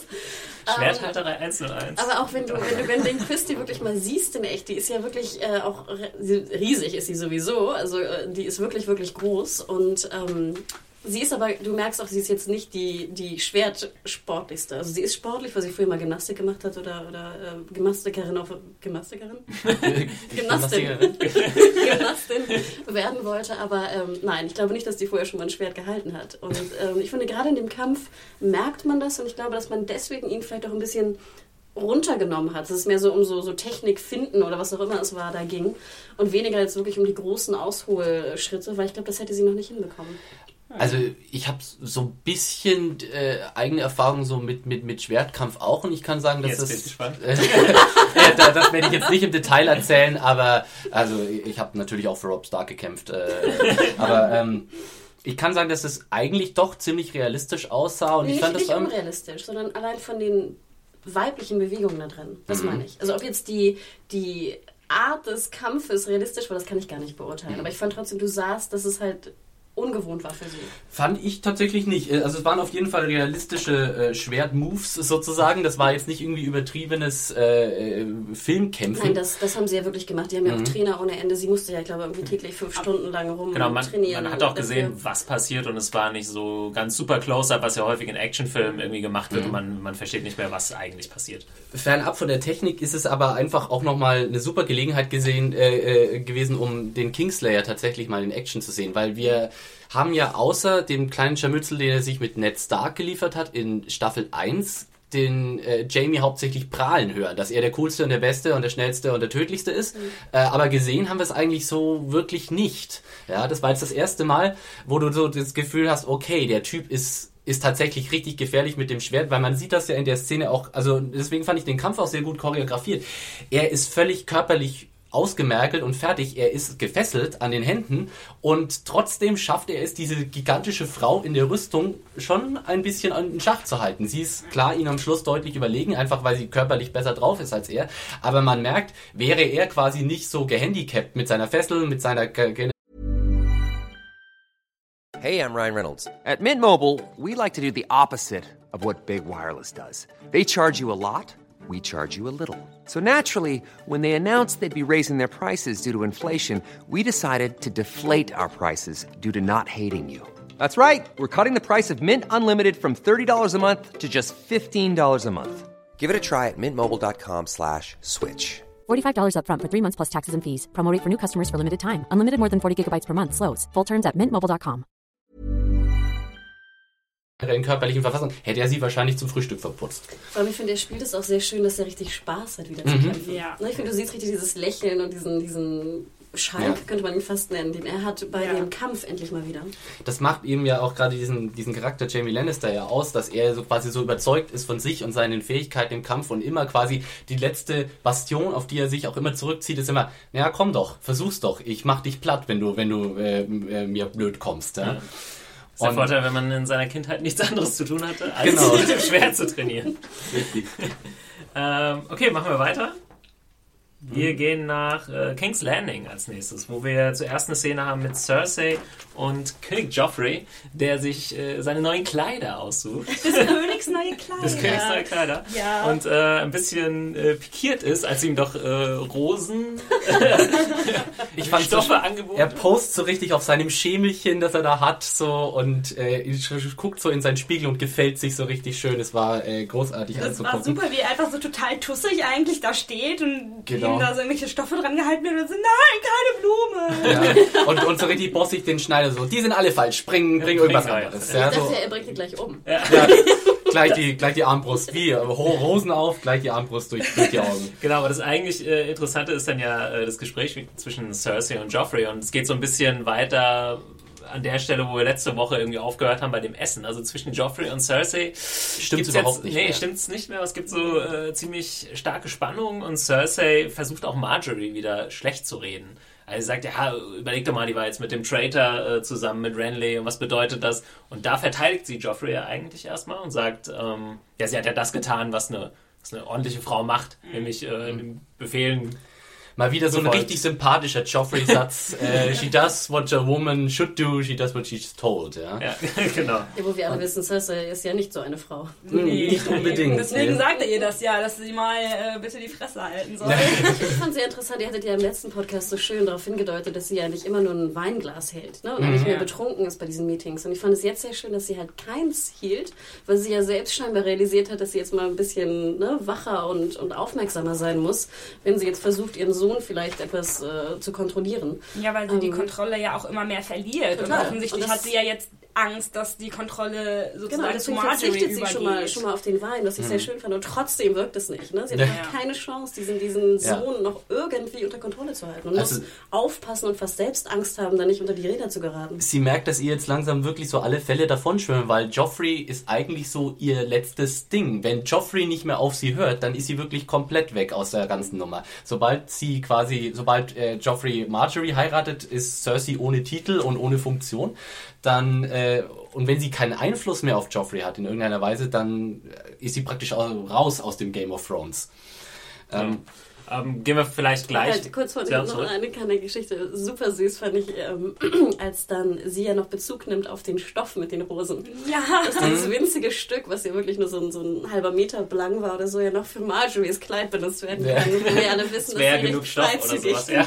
ja, sie lässt kein gutes Haar an Marjories Garderobe. Und das fand ich ganz süß, dass selbst sozusagen, wo sie so die Kontrolle droht zu verlieren, sie trotzdem noch Zeit hat, den, den Witz zu reißen über Marjorie's Schlechtigkeit und ihre, ihre freizügige äh, Garderobe. Fand Ja. ich sehr, sehr gut. Auch wieder hervorragend gespielt von beiden. Also auch Ja, von Also ich habe eben auch nochmal äh, Fotos gesehen. Wie heißt die Schauspielerin, die Cersei spielt? Lena Lena Headey. Ah, Entschuldigung. Headey? Ähm, Hedy Hedy? Genau, und wie unglaublich sympathisch sie auf äh, alltäglichen Fotos oder vielleicht auch Fotos aussieht und wie, wie sie einfach nie sympathisch wirkt in der, in der Serie. ja, Also, sie hat einfach Findest so ein du? äh, permanentes äh, so ein Gesicht, als hätte sie irgendwas Stinkendes unter der Nase. Ja. stimmt, ja. Ja. ähm, gehen wir vielleicht gleich diesmal einmal weiter zur nächsten Szene, äh, chronologisch, äh, weil die auch in King's Landing spielt, Mhm. vielleicht nur ein paar Zimmer weiter quasi. Und das ist äh, Sansa und Shay haben dann ein kurzes Gespräch miteinander. Ich weiß nicht, ob das jetzt so extrem wichtig ist. Äh, Shay positioniert sich so ein bisschen als Beschützerin auch von Sansa und warnt Mhm. sie vor, vor Littlefinger, der ja im Prinzip das Angebot gemacht hat, an Mhm. Sansa sie aus der Stadt herauszubringen. Ich denke schon, dass es in gewisser Weise wichtig ist, äh, also was wichtig ist an der Szene ist, ähm, dass man schon sagen kann, dass Shay in gewisser Weise auch ein Argument hat. Also, ähm, also sie versucht Sansa ein bisschen vor, wieder mal vor ihrer eigenen Naivität zu bewahren, weil auch gut nachvollziehbar denkt sich halt Sansa wahrscheinlich, ich muss weg von Joffrey, ich muss weg von dem Irren und dazu ist mir jedes Mittel recht. Und Shay sagt halt quasi, pass auf, dass du nicht den einen Irren durch den nächsten ersetzt. Es bringt dir nämlich nichts, wenn du praktisch Irren aus den, den genau, aus den, aus den Fängen von Joffrey weg bist und dann in den Fängen von Littlefinger äh, es steckst, der, wer weiß, was der mit dir vorhat, ne? Ja. Und Sansa ist dann halt so wieder, ja, aber er ist ein alter Freund von meiner Mutter und was weiß ich und äh, Shay beweist Instinkt und sagt, trau ihm lieber nicht. Ja? Ich fand es ganz schön, weil ich fand, gerade in der, in der zweiten Staffel wusste man nicht genau, ist jetzt Shay irgendwie böse, ist sie gut, was macht sie da, ist sie nur die Gespielin, ne? was, was Ja. ist ihre, ihre Aufgabe eigentlich? Und jetzt finde ich, hat man das Gefühl, ihre Aufgabe ist, Sansa zu beschützen. Ob das so ist, ob das so bleibt, ne? wer weiß, aber das finde ich ganz schön, weil ich finde, das macht die Rolle irgendwie doch, bringt sie einem näher irgendwie. Ich Oh. finde, die Szene war auch eine ganz gute thematische Vorbereitung auf ähm, die Szene mit Marjorie und äh, der Queen of Thorns, weil du hast ja gerade Mhm. äh, Sansas Naivität angesprochen und ähm, also in der Szene zeigt sie sich jetzt erst noch, dass sie sich jetzt nicht so viele Gedanken darüber macht, ob was Littlefinger wohl mit ihr vorhat. Ähm, als sie dann aber mit den Tyrells äh, zusammensitzt, ist sie ja wieder sehr vorsichtig zunächst und bewahrt Aber, aber Stillschweigen. ganz, ganz, äh, ganz äh, knackbare Sansa-Art sozusagen. Also da, das ist, äh, sie, sie, sie bricht ja praktisch sofort zusammen. Aber da, dazu gleich, ich meine, äh, ich habe jetzt gerade so mehr, äh, denkbar gestöhnt, weil ich glaube, zu, San- zu, Shay werde werd ich noch einiges zu sagen haben, wenn wir dann zu einer späteren Szene kommen, in der, in der sie nochmal auftritt. Ähm, Ist das nicht eher ein Thema für den Bash? Ja, äh, für den, für den Bashcast, ja, Das wäre richtig. die dritte Position, die dritte Rolle, oder? Genau, dritte genau. Ähm, aber ja, bleiben wir, bleiben wir erstmal bei ähm, Sansa, die zu ihrem großen Vergnügen von Loras Tyrell persönlich abgeholt wird. Night of Flowers. The Night eine- of the Flowers. Vielleicht noch eine kurze. Klammer dazu. Was hatten wir am Anfang auch schon gesagt? Das hattest du gesagt, dass ja ähm, gerade in der ersten Szene die Kameraeinstellung sehr schön war. Und ich fand gerade diese Szenenabfolge war auch sehr schön, was deutlich machte, wie schön in dieser Folge teilweise die, Teil, die Sequenzen ver, verwoben wurden. Wir hatten zum Beispiel jetzt aus dem Schlafgemach von, von ähm, Joffrey den Schnitt rüber zu Sansa so im Spiegel. Richtig. Gut, Und das war halt ja. wunder, wunderschön gemacht. Das war natürlich sehr simpel und sehr, sehr, sehr einfach, aber es war, fand ich, sehr hilfreich, weil gerade in der 301, fand ich, war es sehr so Holzhammer-Methode, die Szene, dann die nächste Szene, Ja. die nächste Szene. Super langweilige Einstellung, fast theatergleich.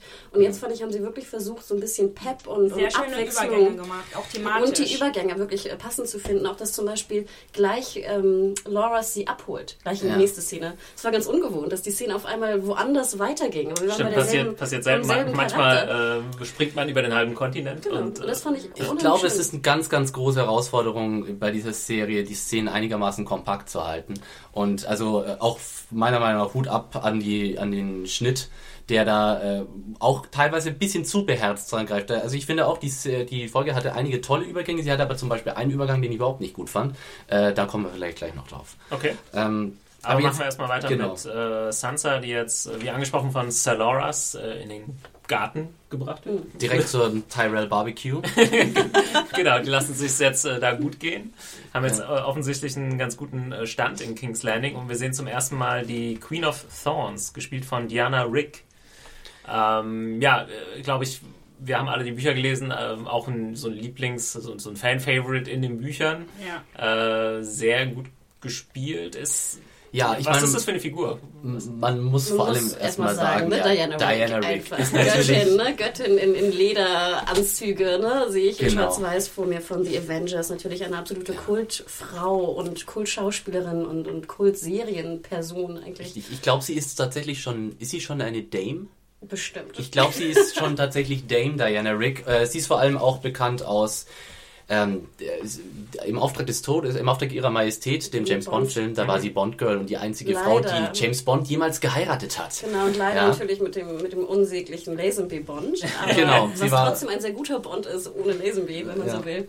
Aber sie ist wirklich natürlich eine legendäre Schauspielerin. Ich glaube, jeder, jeder Game of Thrones Fan und jeder, der in irgendeiner Weise äh, mit aktuellem Fernsehen sich beschäftigt, hat erstmal gedacht, diese Rolle wird gespielt werden von Maggie Smith, der Großmutter aus äh, Downton Abbey. Das ich wäre ja auch. mega langweilig. Ja, natürlich, aber ich glaube, jeder hat sich auch diese Rolle so vorgestellt, oder? Ja, das liege ich da, liege ich da richtig? Maggie Ähm, Smith sieht ja auch seit 20 Jahren schon so aus. in dem Vergleich, ähm, spielt all diese Rollen. von dem, äh, was ihr jetzt gesehen habt in der Folge und dem, was ihr euch vielleicht vorgestellt habt, hat das eure Erwartungen getroffen? Hat sie euch enttäuscht oder vielleicht sogar übertroffen? Oder wie ha- habt ihr so, das empfunden, wie der Charakter so angelegt ist?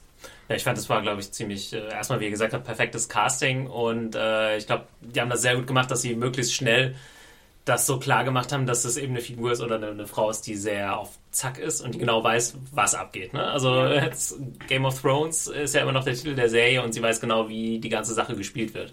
Und äh, ich fand es auch witzig, dass sie, sie wirkt so ein bisschen gebrechlich und sie sitzt auch in sowas, was so aussieht wie so ein Rollstuhl oder so. also so hat es zumindest ausgesehen, aber da gibt es eine Szene, wo sie einfach so aufsteht und man merkt, okay, die ist auch noch sehr, sehr fit. Vielleicht gibt sie, ist es so ein bisschen ihre Taktik, dass sie sich gebrechlicher gibt, als sie ist. Und äh, im Kopf auf jeden Fall noch äh, super fit und Ja, und sie ist ja auch sehr direkt. Ich habe mir, also das hat mich tatsächlich ein bisschen vielleicht überrascht oder überrumpelt. Ich hätte mir gedacht, dass der Charakter vielleicht ein bisschen subtiler angelegt ist oder, oder sagen wir mal in seiner Vorgehensweise subtiler. Aber sie ist ja wirklich, ja eben, sie ist wirklich super bossig und auch zu Sansa kommt sie direkt quasi zum Punkt, mehr oder weniger. Nachdem, nachdem ihr die Lemon Cakes angeboten wurden, Sansa sagt sie auch gleich, komm, jetzt äh, rüber, jetzt reden wir mal Tacheles hier. Äh, und aber es ist wahrscheinlich auch eine schöne äh, Strategie einfach gewesen ähm, von der Queen of Thorns, von Lady, wie heißt sie, Olena Redwine. Ähm, und ähm, indem sie einfach quasi Sansa gleich von Anfang an zu sagen, pass auf, bei uns wird Klartext geredet, du brauchst, und wir, wir nehmen kein Blatt vor den Mund, also musst du auch kein Blatt vor den Mund nehmen. Also ist es vielleicht tatsächlich dieses Verhalten auch speziell auf Sansa zugeschnitzt gewesen, um, äh, vielleicht verhält sie sich in Bezug auf andere Charaktere ganz anders, das werden wir vielleicht später noch sehen. Ähm, Genau, es kann natürlich auch gut und gerne irgendwie Taktik sein, ne? dass sie genau wissen, okay, Sansa, die ist so ein bisschen leichtgläubig, mit der können wir das jetzt mal, wir sagen, wir, wir sind jetzt ehrlich, dann denkt die, wir sind immer ehrlich. Ne? Also, Es, es war einfach wunderbar zu sehen, wie sie quasi, sie essen Frühstück und sie essen Sansa zum Frühstück. Weil sie einfach äh, komplett, Sansa hat keine Chance gegen Marjorie und äh, die Queen of Thorns im Doppelpack. Sie nehmen klar- sie einfach auseinander, Buch, wie Ja. es im Buche steht. da war ich allerdings nicht so hundertprozentig happy mit der Schauspielerei von, also von Sansa, von der Figur. Ich weiß nicht, ob ich ihr das so abgenommen habe. Sie hat dann so, einmal kurz wollte sie schon die Wahrheit sagen und dann ist sie wieder so zurückgefallen in ihr altes Schema. Nein, Joffrey ist natürlich super und äh, das, na, Komisch, komischerweise habe ich ihr es abgekauft, Ja? weil ich finde, es passt zu dieser kleinen Mädchen-Naivität, die Sophie Turner ja rüberbringt. Und ich finde sie jetzt gut gemacht, komischerweise. Also, erstmal finde ich, ist sie sehr, sehr hübsch, muss man ja lassen. Und die hat wunderschöne Augen, die auch dann Die so Augen? tränten, als sie das dann erwähnte. Und dann hieß a Monster. Also, das war richtig so. Ich, ich wollte es jetzt gerade extra sagen. Ich habe teilweise in der Szene das Gefühl gehabt, die haben die Augen digital irgendwie Ja.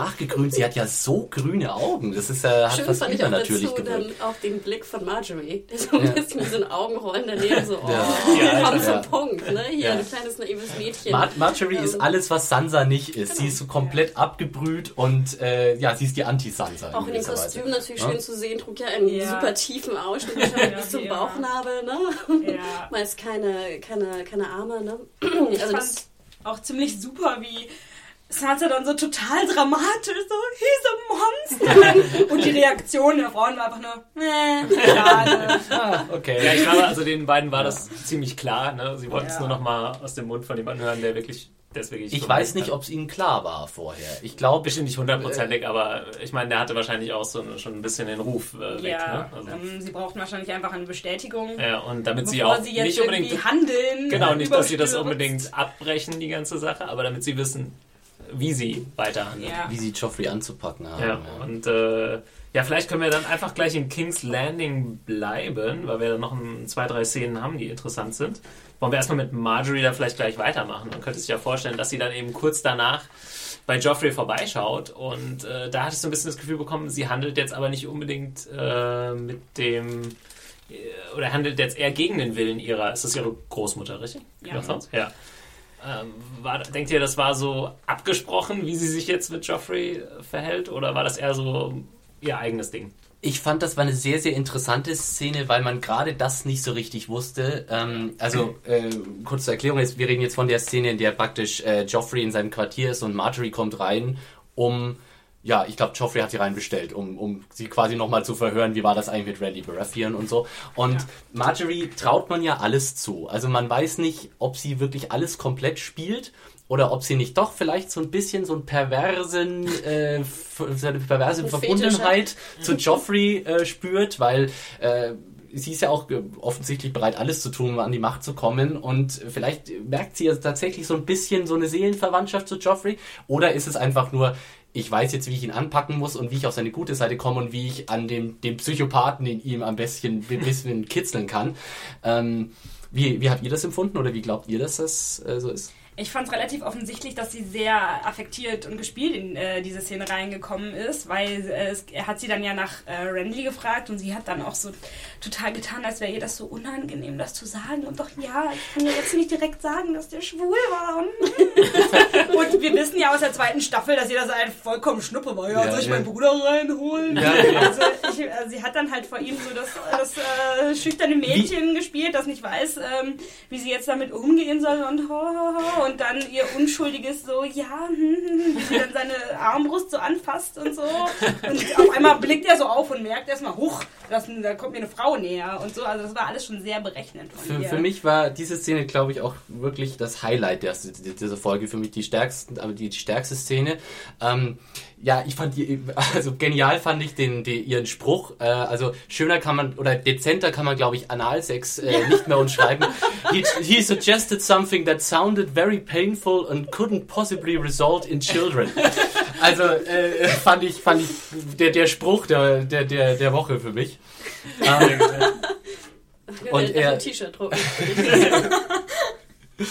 Und äh, sie, sie schafft es da also quasi komplett so dieses Joffrey-Verhör umzudrehen und ihn quasi zu, zu ihrer Bitch zu machen. Genau. Jetzt mal, um das mal so ganz. Äh, genau, also ich, fand, ich sehe es ähnlich wie Rima, dass sie genau wusste, was sie da macht, äh, ihn quasi dann echt um den kleinen Finger wickelt, genau die richtigen Knöpfe drückt, selbst wenn äh, Joffrey dann er nimmt ja dann quasi wieder das auf, was seine Mutter eben gesagt hat. So, ja, aber denk doch mal drüber nach und so. Die war ja mit dem Traitor zusammen und so. Und dann, man merkt, er hört doch noch ein bisschen, auch wenn er es vielleicht nicht so vorgibt, aber er hört doch noch ein bisschen auf seine Mutter.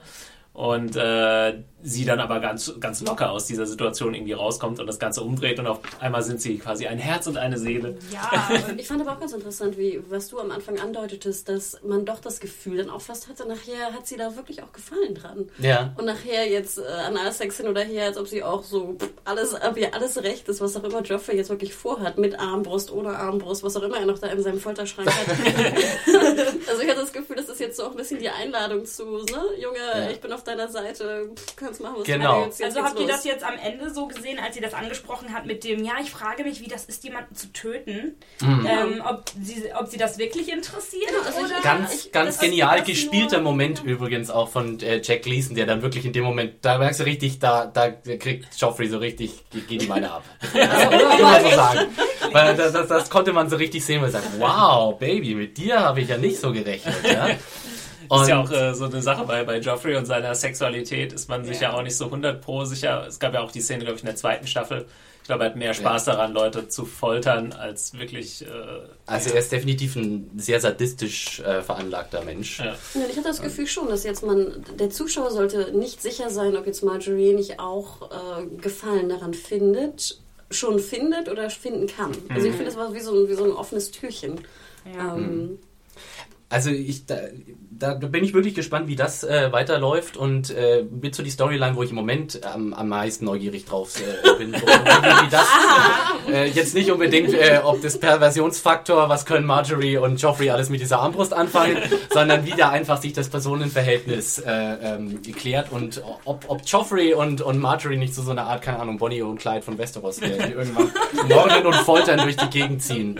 Ja, ähm, einfach nur aus Spaß an der Freude. Es gab noch eine kleine kleine Szene in King's Landing und die war zwischen Tyrion und Shay hat die stattgefunden. Mhm. Ich habe jetzt mir hier nur aufgeschrieben, Tyrion und Shay make out. Ja. Äh, viel mehr ist nicht passiert. Das ist, wieder, die alte, ja, wieder die alte Sache, dass ähm, Shay ein bisschen unvorsichtig ist ne? und Tyrion jetzt natürlich sehr viel Angst hat wegen, wegen der Drohung von Tywin um mhm. seine liebe Shay. Sie hat sich aber auch echt in der Szene aufgeführt wie ja. so eine total nervige Schnepfe. Da dachte ich echt nur, Mann, halt doch die Fresse. Und dann, oh, was, du findest sie hübsch, bla bla bla. Ja, mein Gott, du bist eine Nutte. ehrlich. Nee, also äh, ich dachte mir auch, äh, du hast recht, Thomas, es ist eine relativ unbedeutende Szene, aber ich glaube, ich kann jetzt trotzdem mal eine halbe Stunde drüber ablästern. also ich fand wirklich, äh, erstmal im Gesamtkontext finde ich, dass diese Se- äh, Szene komplette Zeitverschwendung war, gerade wenn man bedenkt, wie dicht gedrängt alles ist und für wie, wie viel man gekürzt äh, kurzen muss, um überhaupt alles, all diese Handlungsstrecke unterzubringen. Ich fand diese Szene überflüssig und ich fand auch wirklich Shay ich hasse Shay. Sorry. Sie ist einfach furchtbar Aber findest nervig. du, findest du, dass sie- sie bei Kiki das schlecht spielt? Also, ist ja eine deutsche Schauspielerin. äh, ja, ja, ich würde nicht sagen, ich meine, sie hat nicht, sie kann nichts dafür, dass der Charakter so angelegt ist. Sie schreibt nicht die, das Drehbuch, aber ähm, ich ich weiß nicht, wa- was, was soll man an Shay gut finden? Weißt du, sie, sie, äh, allein schon, du hast es schon gesagt, sie verhält nicht sich wie die letzte Zicke. Sie kommt an, äh, möchte Tyrion quasi sagen, pass auf Sansa auf, dann sagt Tyrion irgendwas Nettes zu Sansa und so, wie, du findest Sansa hübsch, ja? Und Nee, also macht so eine er ganz, sich auch, dass er mit der anderen Nutte geschlafen hätte. Ja. Und das Also wow, was für eine. Überraschung, ja? Und sie äh, war, wahrscheinlich äh, Jungfrau, als sie da bei Tyrion äh, Genau, also äh, aus, aus, aus völlig, völlig unberechtigt macht sie ihm da so eine komische Szene, wo du dir denkst, auch ein was bisschen willst du denn eigentlich, untypisch du für kleines Mädchen? die Damen in diesem Ja. Universum. Ne? Also ja, die, das stimmt. Ja, Also ich finde es einmal ganz interessant, dass scheinbar Tyrion auf jeden Fall in jeder Episode zu sehen sein muss. Ich finde, Mhm. hatte man Ja. ein bisschen das Gefühl, als ob Tyrion muss rein, Dani können wir darauf verzichten. Ich glaube, Ne, Peter so Dinklage ist jetzt auch quasi Number One genau. äh, Der der zuerst Serie. genannt, ne? Er Ja. ist sozusagen das Pendant. Ich schätze mal, das war Ja. einfach, der musste irgendwie rein. Also haben sie das genommen. Ich würde dir recht geben, bis gestern, äh, bis letzte Woche, wo kam Shader äh, bedeutsam vor? Ja, ganz Äh, kurz hat sie mit Sansa äh, mit geredet. Sansa nee, nee, am- mit, am Hafen. Ja, doch, Ich genau. Ich habe immer kritisiert, wie, wie Sybil Kekili, die in der Serie spielt, weil wir wissen alle, sie ist eine gute Schauspielerin gegen die Wand, sie hat tolle Rollen gespielt, die kann sehr, sehr, sehr, sehr gut spielen. Ich hatte immer ein sehr großes Problem mit ihrem Akzent und ihrer Stimme. Ich muss aber gestehen, dass jetzt in der 302 fand ich wirklich, dass sie das erste Mal gut gespielt hat. Frag mich nicht, was ich dachte. Vielleicht fand ich alle toll, weil ich die Folge so toll fand. Aber ich fand komischerweise auch so unsinnig die Szene war. Komischerweise war es das erste Mal, wo ich dachte, hey, Sybil, hey, gut gemacht. Props. Ich, sonst, wie gesagt, ich hätte Ja. mir alle Folgen vorher, hätte ich, wäre ich in einem Bashing-Podcast, wäre- hätte ich gerne mit teilgenommen. Jetzt Genau. komischerweise würde ich sagen, nein. Und ich weiß nicht genau, woran es liegt. Ich fand eigentlich, dass diese Kombo zwischen Sansa und Shay, wie gesagt, der Rolle der Shay als Beschützerin einen, einen ganz neuen ein, ein Verständnis einfach bringt dem Zuschauer, was diese Rolle soll, die ja im Buch auch sehr viel kleiner angelegt ist als in der Serie. Und ich fand, vorher war sie irgendwie da, man wusste aber nicht genau, warum sie jetzt immer so dicht bei Sansa ist und warum sie so viel Risiken eingehen. Das macht irgendwie alles keinen Sinn. Ich habe das Gefühl, dass durch diese Sinngebung einfach auch ihr Spiel besser wurde, weil vielleicht auch sie einfach mehr Zugang auf einmal gefunden hat zu der Rolle. Der Charakter hat jetzt mehr eine Aufgabe, das er- ändert aber trotzdem nichts daran, dass der Charakter trotzdem furchtbar nervig ist. Also es ist äh, wirklich, sie geht mir auf den Geist und ich, ich sitze einfach da und denke mir, Tyrion, was willst du mit der Alten eigentlich? Schmeiß die raus, die ist nur hier ob deiner Gnaden. Sie hat überhaupt gar keinerlei äh, Anspruch auf irgendwas, benimmt sich aber fühlt sich trotzdem auf wie die Axt im Wald. Und sie benimmt äh, sich ja ihm gegenüber sehr nett, finde ich. Man weiß natürlich nicht, Ja. inwieweit das jetzt alles gespielt ist und Ja. so. Und wir kennen ja auch die Vorgeschichte von ihm und bla bla bla. Aber ich finde trotzdem, dass es. Äh, erstmal finde ich, wirken die sehr süß zusammen, komischerweise. Ja, schon, aber halt diese eine Szene war jetzt echt irgendwie so. Was soll das? Ich glaube, an, an der Szene müssen wir uns äh, dann auch nicht mehr so lange aufhängen. hier zu hören im Shay-Bashing-Podcast, demnächst auf serienjunkies.de. Ähm, ich glaube, wir sind durch mit den Dingen, die äh, in dieser Folge in King's Landing passiert sind. Wir haben noch eine, einen kurzen Sprung äh, Beyond the Wall gehabt. Und zwar haben wir eine kurze Szene, äh, da haben wir zwei kurze Szenen. Einmal zwischen Mance Raider und Jon Snow. Ähm, genau, und das ist eigentlich, also sie ist ja wirklich, passiert da nichts äh, furchtbar Aufregendes. Mance Raider erklärt so ein bisschen, wie er das geschafft hat, äh, diese verschiedenen Armeen zusammenzuführen zu einer großen Armee. Ja, indem er gesagt hat, dass sie sterben werden, wenn sie nicht mit ihm kommen. Das war so ein bisschen die Krux, Krux der Szene. Da würde ich ganz gerne noch mal eine Kritik äh, loswerden, wo ich jetzt so positiv war allen, allen gegenüber. Und zwar, was mich immer noch stört, ist einfach, wie klein dieses Camp aussieht. Oder wie klein Ja, die Menge stimmt. an Wildlings aussieht. Jeder, der das Buch gelesen hat, wirklich, das war ein, ein riesiges Camp. Ich habe mir da Hunderttausende vorgestellt von unterschiedlichen Stämmen, von unterschiedlichen, genau, wir hatten ja schon einen Riesen, aber auch noch Mammuts und ich weiß nicht was, von unterschiedlichen Wesen, von, wie gesagt, den Stämmen, die verschiedene Kleidung tragen und nicht irgendwie zehn Leute, die denselben Overall da tragen. Ja, das wirkt ein bisschen wie mit den paar Leuten willst du die Wall einnehmen. also da kann man sich das überhaupt noch nicht vorstellen, wie der darauf kommt, dass es klappen könnte. Ja, ich verstehe nicht ganz, warum sie da nicht wirklich mit Special Effects das einfach mal so ein bisschen dupliziert haben. Das geht doch, oder? Dass man da Das ist schon einmal so, so ein White Shot und Also, dann vielleicht im genau. Hintergrund mit. Ja. Klar, das sieht vielleicht nicht super aus, aber dann hätte man ein bisschen äh, einen Eindruck von der Größe bekommen. Das ist ja halt jetzt wieder das Problem, dass wir da tatsächlich an irgendwelche Produktionsgrenzen kommen. Ich meine, du hattest im Grunde dasselbe Problem in äh, der ersten Staffel mit den Dothraki. Da hast du auch immer gedacht, so ja, also es, es hieß, es ist praktisch eine gigantische Meute. Ka- Die Kalasar ist quasi irgendwie 100.000 Mann stark und bedeckt die Erde bis zum Horizont, wenn man sie da sieht. Ja, und äh, in der, in der TV-Serie hast du das Gefühl, es sind so zehn Männer auf Pferden, die da hatte das, irgendwie aber durch ich die hatte das Städte Gefühl, reiten. wären vielleicht 30. Aber jetzt habe ich das Gefühl, Ja. es sind 10 Wildlinge. Es ist richtig, es ist sicherlich eine der, der großen Schwachstellen die, der Serie, dass sie das, diese Größe, die oft einfach nicht so richtig vermitteln kann. Wobei ich sagen muss, den White Shot, den man gerade am Ende der zweiten Staffel gesehen hat, wo man das Camp sieht, der sah richtig cool aus und das sah auch groß aus. Aber jetzt hat man halt doch wieder das Problem, dass der einfach so in einer Reihe schön sie irgendwie so im äh, aufgereizt da so durch die Gegend schnapsen und du hast das Gefühl hast, ja, es ist irgendwie so eine kleine Eskimo-Expedition. Ja, und nicht irgendwie die, die große Völkerung, die, die äh, Völkerwanderung, die es eigentlich ist. Äh, zu der Szene wird mir aber noch was anderes einfallen und zwar ähm, der Übergang. Wir haben vorhin von guten und schlechten Übergängen gesprochen. Den, äh, das fand ich, war ein Beispiel für einen ganz schlechten Übergang, denn die Szene beginnt ganz aus dem Zusammenhang gerissen, seltsam in der Dialog, in dem Dialog zwischen Jon Snow und äh, Mance Raider. Und du hast, also ich hatte ganz stark das Gefühl, ähm, da, da wurde irgendwie die Hälfte der Szene einfach entfernt. Und sie haben gesagt, wir steigen einfach erst da ein. Weil es, ist, es wirkte komplett abrupt aus dem Zusammenhang gerissen. Und äh, ich weiß auch nicht, ich finde, ich bin kein, ich, wir haben es letztes Mal schon gesagt, ich bin ein großer Fan von Kieran Heinz, aber ich weiß nicht, ob ich ein großer Fan von Kieran Heinz als Mance Raider äh, bin. Ich finde, er spricht sehr komisch. Er hat einen komischen Akzent.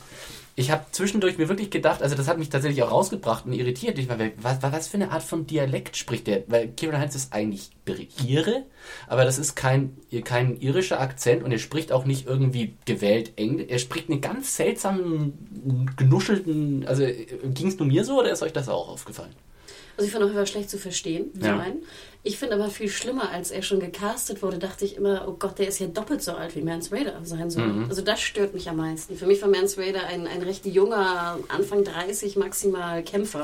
Und abgesehen davon, dass ja alle Rollen älter sind in der Serie, bla bla blub, wie alt ist, wie alt ist Heinz? 60? Ja, um die 60 würde ich mal schätzen. Also für mich viel zu alt für Mance Ja. Raider. Und ich finde, Was- das ist mein Problem mit der Rolle, die ich am meisten habe. Was mir da fehlt, ist einfach diese Macht, die ihm immer so ähm, zugeschrieben wird, dass halt so viele äh, Wildlings, die ja eigentlich vor keinem Knien und so diesem einen Mann folgen, weil sie daran glauben, dass er äh, ihnen halt äh, ein besseres Leben äh, bescheren kann und so. Das fehlt dem einfach vollkommen. Der hat nicht diese Ausstrahlung. Ich finde, da haben sie auch in der ersten Staffel einen besseren Job gemacht, die Dothraki einzuführen, auch bei dieser Hochzeit und Ja, der Feier, stimmt. wie brutal es ja da irgendwie zuging und so. Das haben sie ganz gut gemacht, fand ich. Und jetzt von den Und der Wildlings. Karl auch, ne? Wie Ja. groß und Also kräftig der hatte er war. Ne? Ja. Und, und von den Wildlings kriegt man jetzt noch nicht so wirklich ein Gefühl von dieser. Es sind ja auch nur zehn, ne? Ja. Eine Sache wollte ich, noch, äh, wollte ich noch ansprechen, die kam noch in der Szene vor, und zwar haben wir einen Wildling, der quasi auch ein Warg ist, ähnlich wie, wie Bran, und dann äh, quasi als Vogel äh, auskundschaftet in der Nähe und auch gesehen hat, was passiert ist in der Schlacht ähm, mit, mit der Watch. Das ist Genau. übrigens ähm, Mackenzie Crook, den man Ja. aus äh, Fluch der Karibik kennt, als den Typ mit dem Und Holzauge. aus dem britischen Office natürlich. Der Typ mit dem Holzauge. Ja. Also auch großartiger Schauspieler. weißen Augen. Genau, aber ähm, ja, da wird das Thema einfach nochmal ein bisschen deutlicher Das gemacht. Thema Ich glaub. Walks. Ich fand es auch schön, äh, wie äh, Ygritte ja wirklich keine äh, Gelegenheit auslässt, gegen Jon Snow zu sticheln, wo er dann so, äh, he's a walk und he's like, you've never seen a walk before. ja, Du hast noch also, nie Riesen gesehen, du ja, hast noch nicht das gesehen. Was, äh, was weißt du eigentlich, Jon Snow? genau. You know nothing, Jon Snow.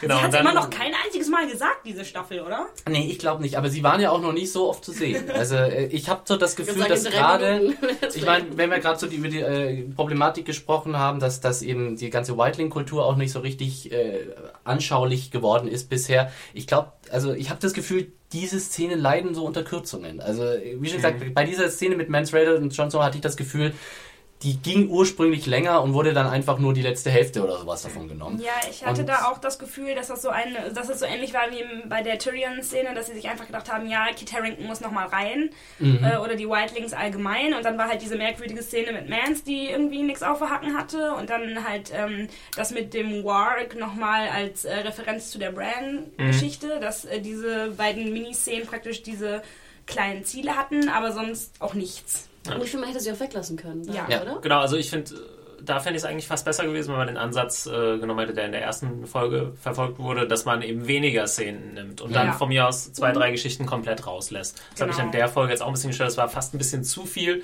Und wenn ich dann wirklich äh, Jon Snow einfach nur einmal zwei Minuten sehe, dann weiß ich nicht, dann finde ich, dann muss man das vielleicht anders strukturieren. Dann hätte man Ja. das vielleicht in der nächsten Folge dann eben doppelt so lang oder dreimal so lang machen können. Ja, Aber- auch, die, auch die, die Szene, wo du jetzt wahrscheinlich gleich zukommst, die Sam-Szene. Ja, können wir gerne direkt Ja, zukommen. Ja, war auch, Mhm. finde ich, völlig unsinnig.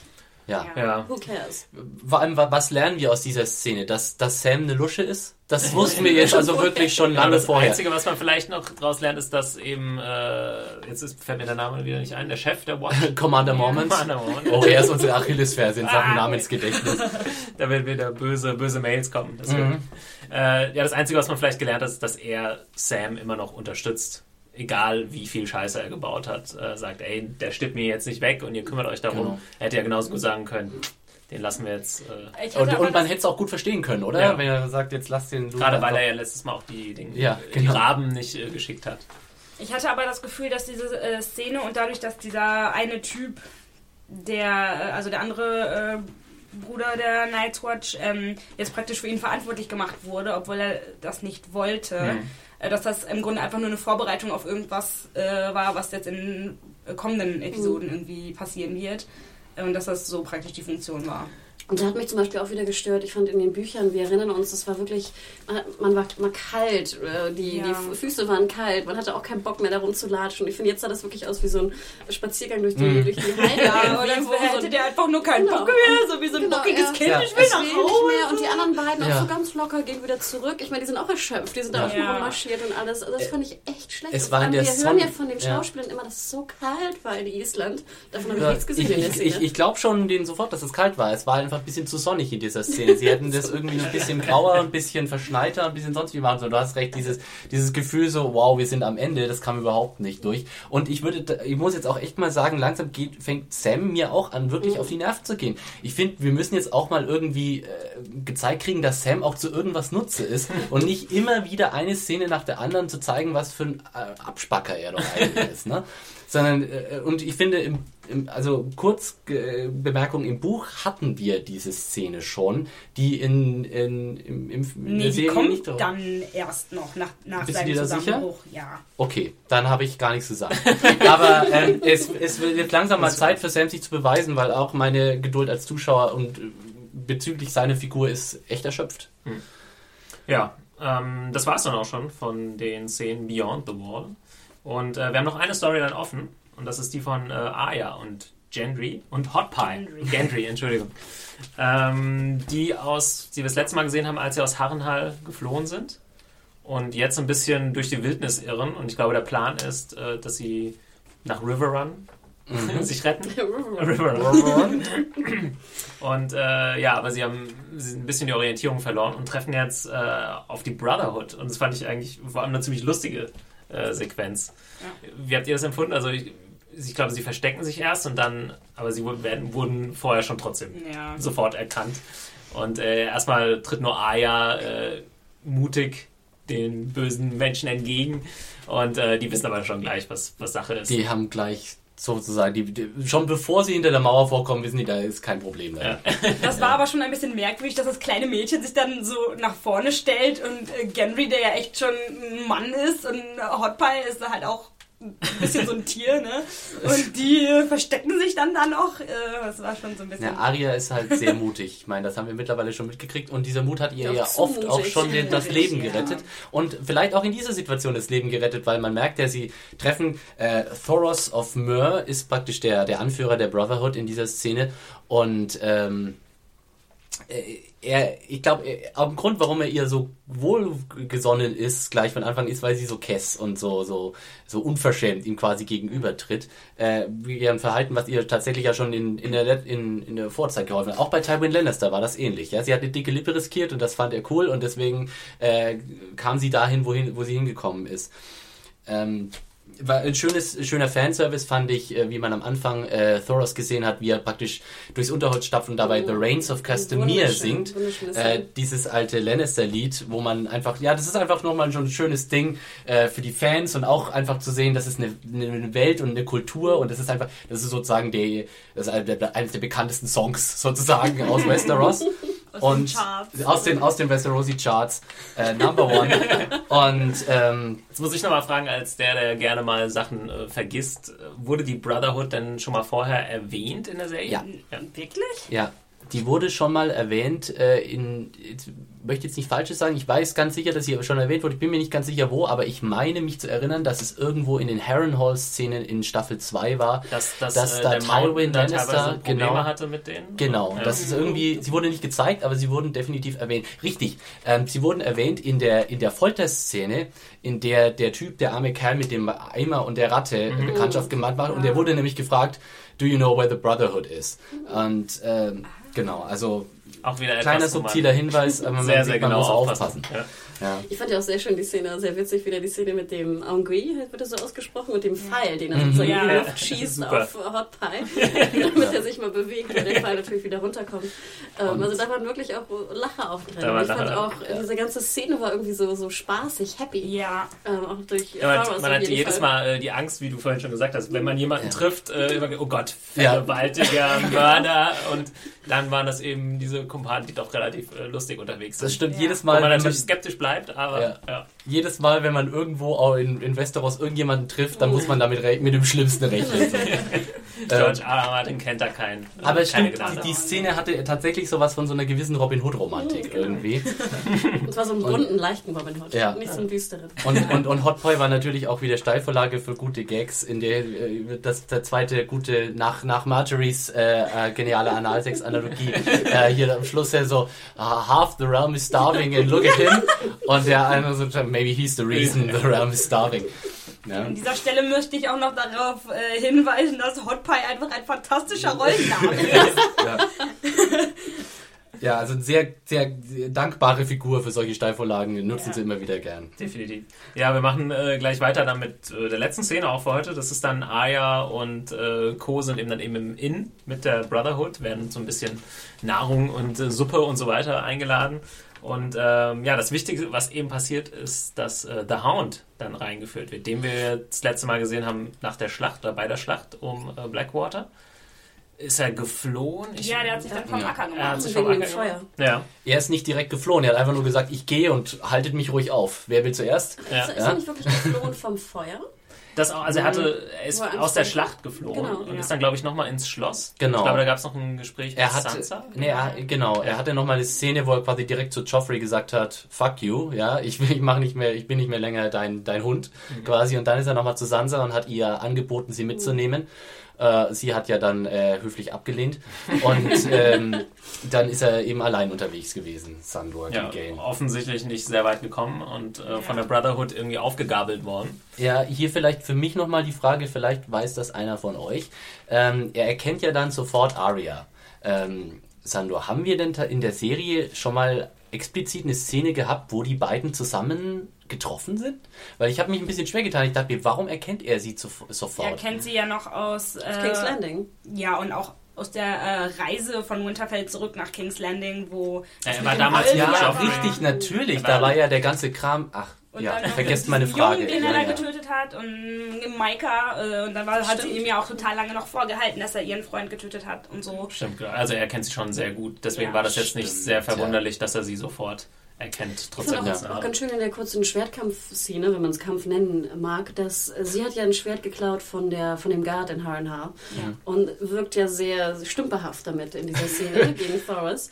Und das fand ich sehr schön, dass man nochmal verdeutlicht, dass sie ja mit Needle, was ja für sie gemacht wurde, sehr gut umgehen kann, aber mit einem normalen Schwert, was natürlich für ein kleines Mädchen viel zu schwer und, und unhandlich ist, eigentlich hoffnungslos ja. viel besetzt ist. Ja, fand ich auch schön. Ich habe jetzt erst als Zuschauer rechnet man so ein bisschen mit, ja, sie, vielleicht kann sie jetzt sogar so ein bisschen mithalten, die kann ja ganz gut kämpfen, aber er schlägt dann einmal drauf und das war, der fällt ihr das Nee, Schwert sie, aus der sie, Hand. sie blufft einfach weiterhin und tut so, als ob sie wirklich gefährlich wäre und er sagt einfach, okay, I raise your hands, sozusagen, ich will den Bluff sehen und äh, enttarnt sie dann quasi Ich sofort. glaube nicht, dass sie blufft, sondern dass sie sich tatsächlich maßlos überschätzt. Glaubst du tatsächlich? Ich Ja. glaube eher, dass Arya so gewitzt ist und zu sagen, glaube ich, also gerne gefährlicher vorgibt, äh, also äh, gefährlicher spielt, als sie ist.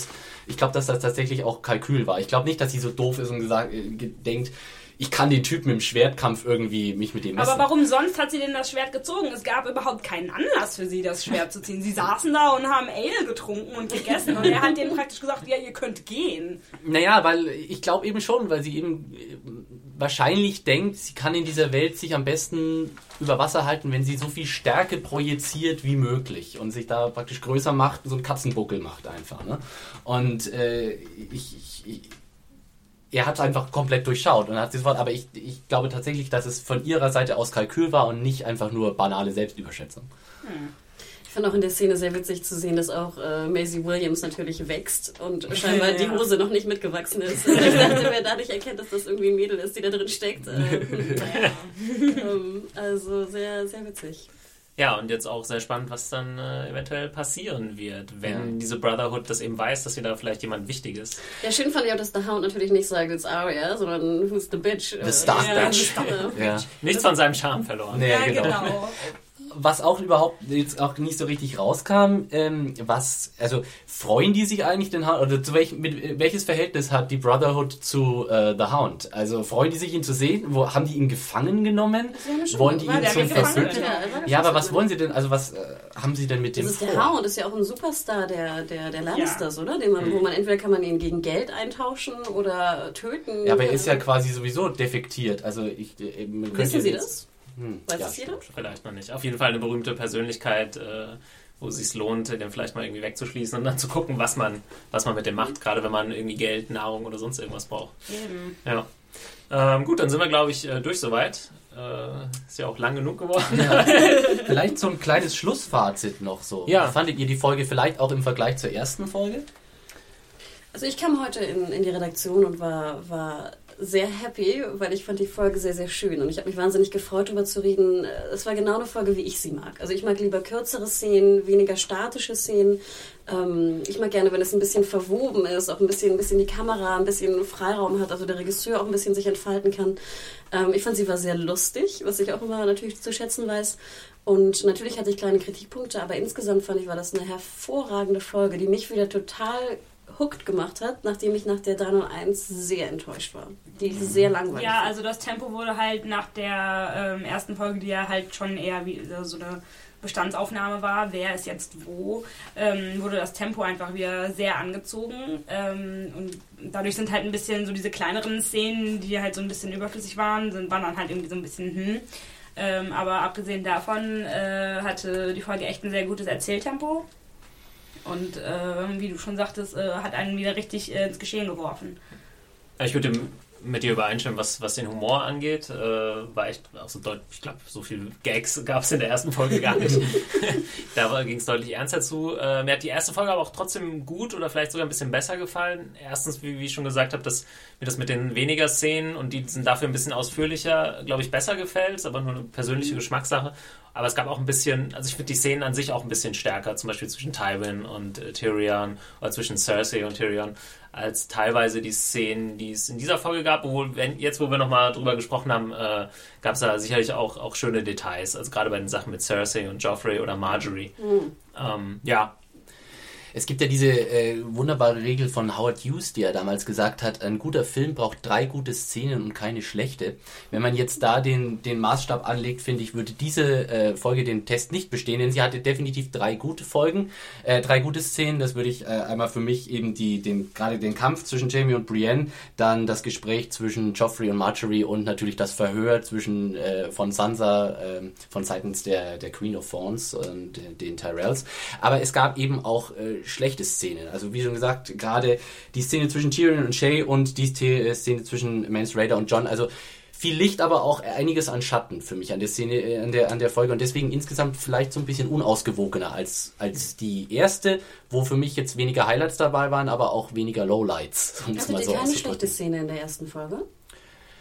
Du möchtest mich jetzt, äh, ich weiß nicht, ob du mich jetzt so festnageln kannst, aber also mir ist keine, mir ist keine Szene in der ersten Folge so fest, so negativ aufgefallen, wie mir hier eben jetzt die, die Tyrion Chase Szene und auch die Mans Raider Szene aufgefallen ist. Soll ich nochmal ausholen?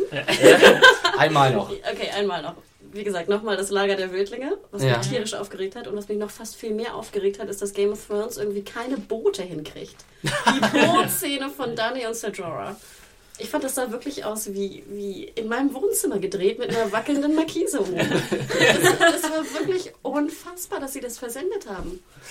Das ist Ah, ich mir persönlich gar nicht so aufgefallen. Aber, Das sah schon ein bisschen klein aus. Ja. Also das Boot war klein, aber auch der, der Hintergrund war vollkommen weg. Das Wasser war kaum da. Ähm, dann fand ich die Drachenszene gar nicht so schlecht. Gut, die kannten Ja. wir alle aus dem Vorspann, lalala.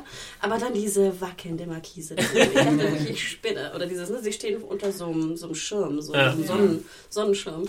Ähm, also ganz ehrlich, das fand ich so bodenlos. Also das sind für mich zwei bodenlose Szenen. Äh, Ah, das sind so Produkt, äh, Produktionsdetails irgendwie, die kann ich dann notfalls, über die kann ich äh, hinwegsehen, wenn der Rest der Szene einigermaßen interessant ist. war sie so interessant mit, mit Dani, wie sie den Drachen füttert? ja, interessanter als das, was wir jetzt hier zwischen Tyrion und Shay gesehen haben. also, definitiv. Kotzende Aber- Dothrakis. Das war äh, ganz witzig. Das Immer stimmt. interessant.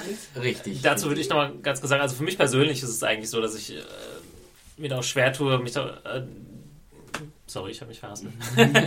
ähm, diese Serie, ja, so mit den einzelnen, die einzelnen Folgen so zu bewerten, weil es ist, also wenn ich jetzt zum Beispiel warten würde, bis die dritte Staffel zu Ende ist und hätte dann die Möglichkeit, einfach drei, vier Folgen zu gucken, nimmt man das vielleicht ganz anders wahr. Deswegen ist es oft gerade bei Game of Thrones, wo es eben sehr, sehr langsam vorangeht, äh, schwer jetzt, klar ist man manchmal nach der Folge, ist man dann irgendwie so ein bisschen, ja, hm, Mist, habe ich jetzt nicht so viel Spaß mit gehabt oder ist jetzt nicht so viel vorangegangen. Wenn man die Möglichkeit hätte, jetzt bei der DVD weiterzugucken, wäre es vielleicht was komplett anderes, weil man vielleicht zwei, drei Stunden am Stück guckt.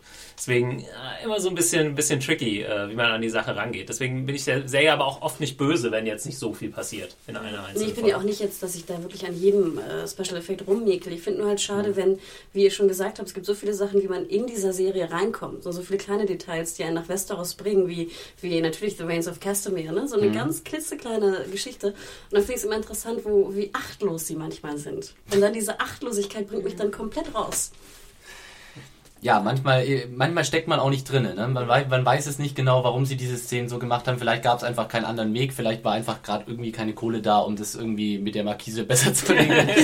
ähm, das, das ist immer, immer so Sachen, dass, da, da, da muss man im Zweifelsfall auch einfach bereit sein, immer noch zu sagen, es ist eine TV-Serie, es ist nicht Natürlich, fucking. Lord of the Rings. Die sie haben müssen einfach Millionen, auch mal ne, eben, pro Folge oder genau, was sie, was sie rausholen aus dem, was sie haben, das ist schon unglaublich beachtlich. Und äh, da, da muss man manchmal ein bisschen tolerant sein. Rema, wie viele Sterne hast du der Folge gegeben? Viereinhalb. Das ist, äh, High Und der ersten? Auch. Das ist doch ein schönes Schlusswort. Ja, Ja, äh, ich denke sind trotz- nämlich beide auf ihre Art sehr schön. Genau, trotz aller Kritik, glaube ich, freuen wir uns auch wieder auf äh, die nächste Woche, wo wir dann äh, uns wieder hier zusammenfinden werden. Wir wissen noch nicht genau, in welcher Konstellation. Äh, wie gesagt, Kritik, Anregungen, Feedback, Lob auch gerne an äh, podcast.zanejunkies.de. Ich bedanke mich bei allen, die hier waren. Ja. Und natürlich äh, fürs Zuhören. Ja, Bis zum gut. nächsten Mal. Bis zur nächsten Woche. Tschüss. Ciao. Ciao.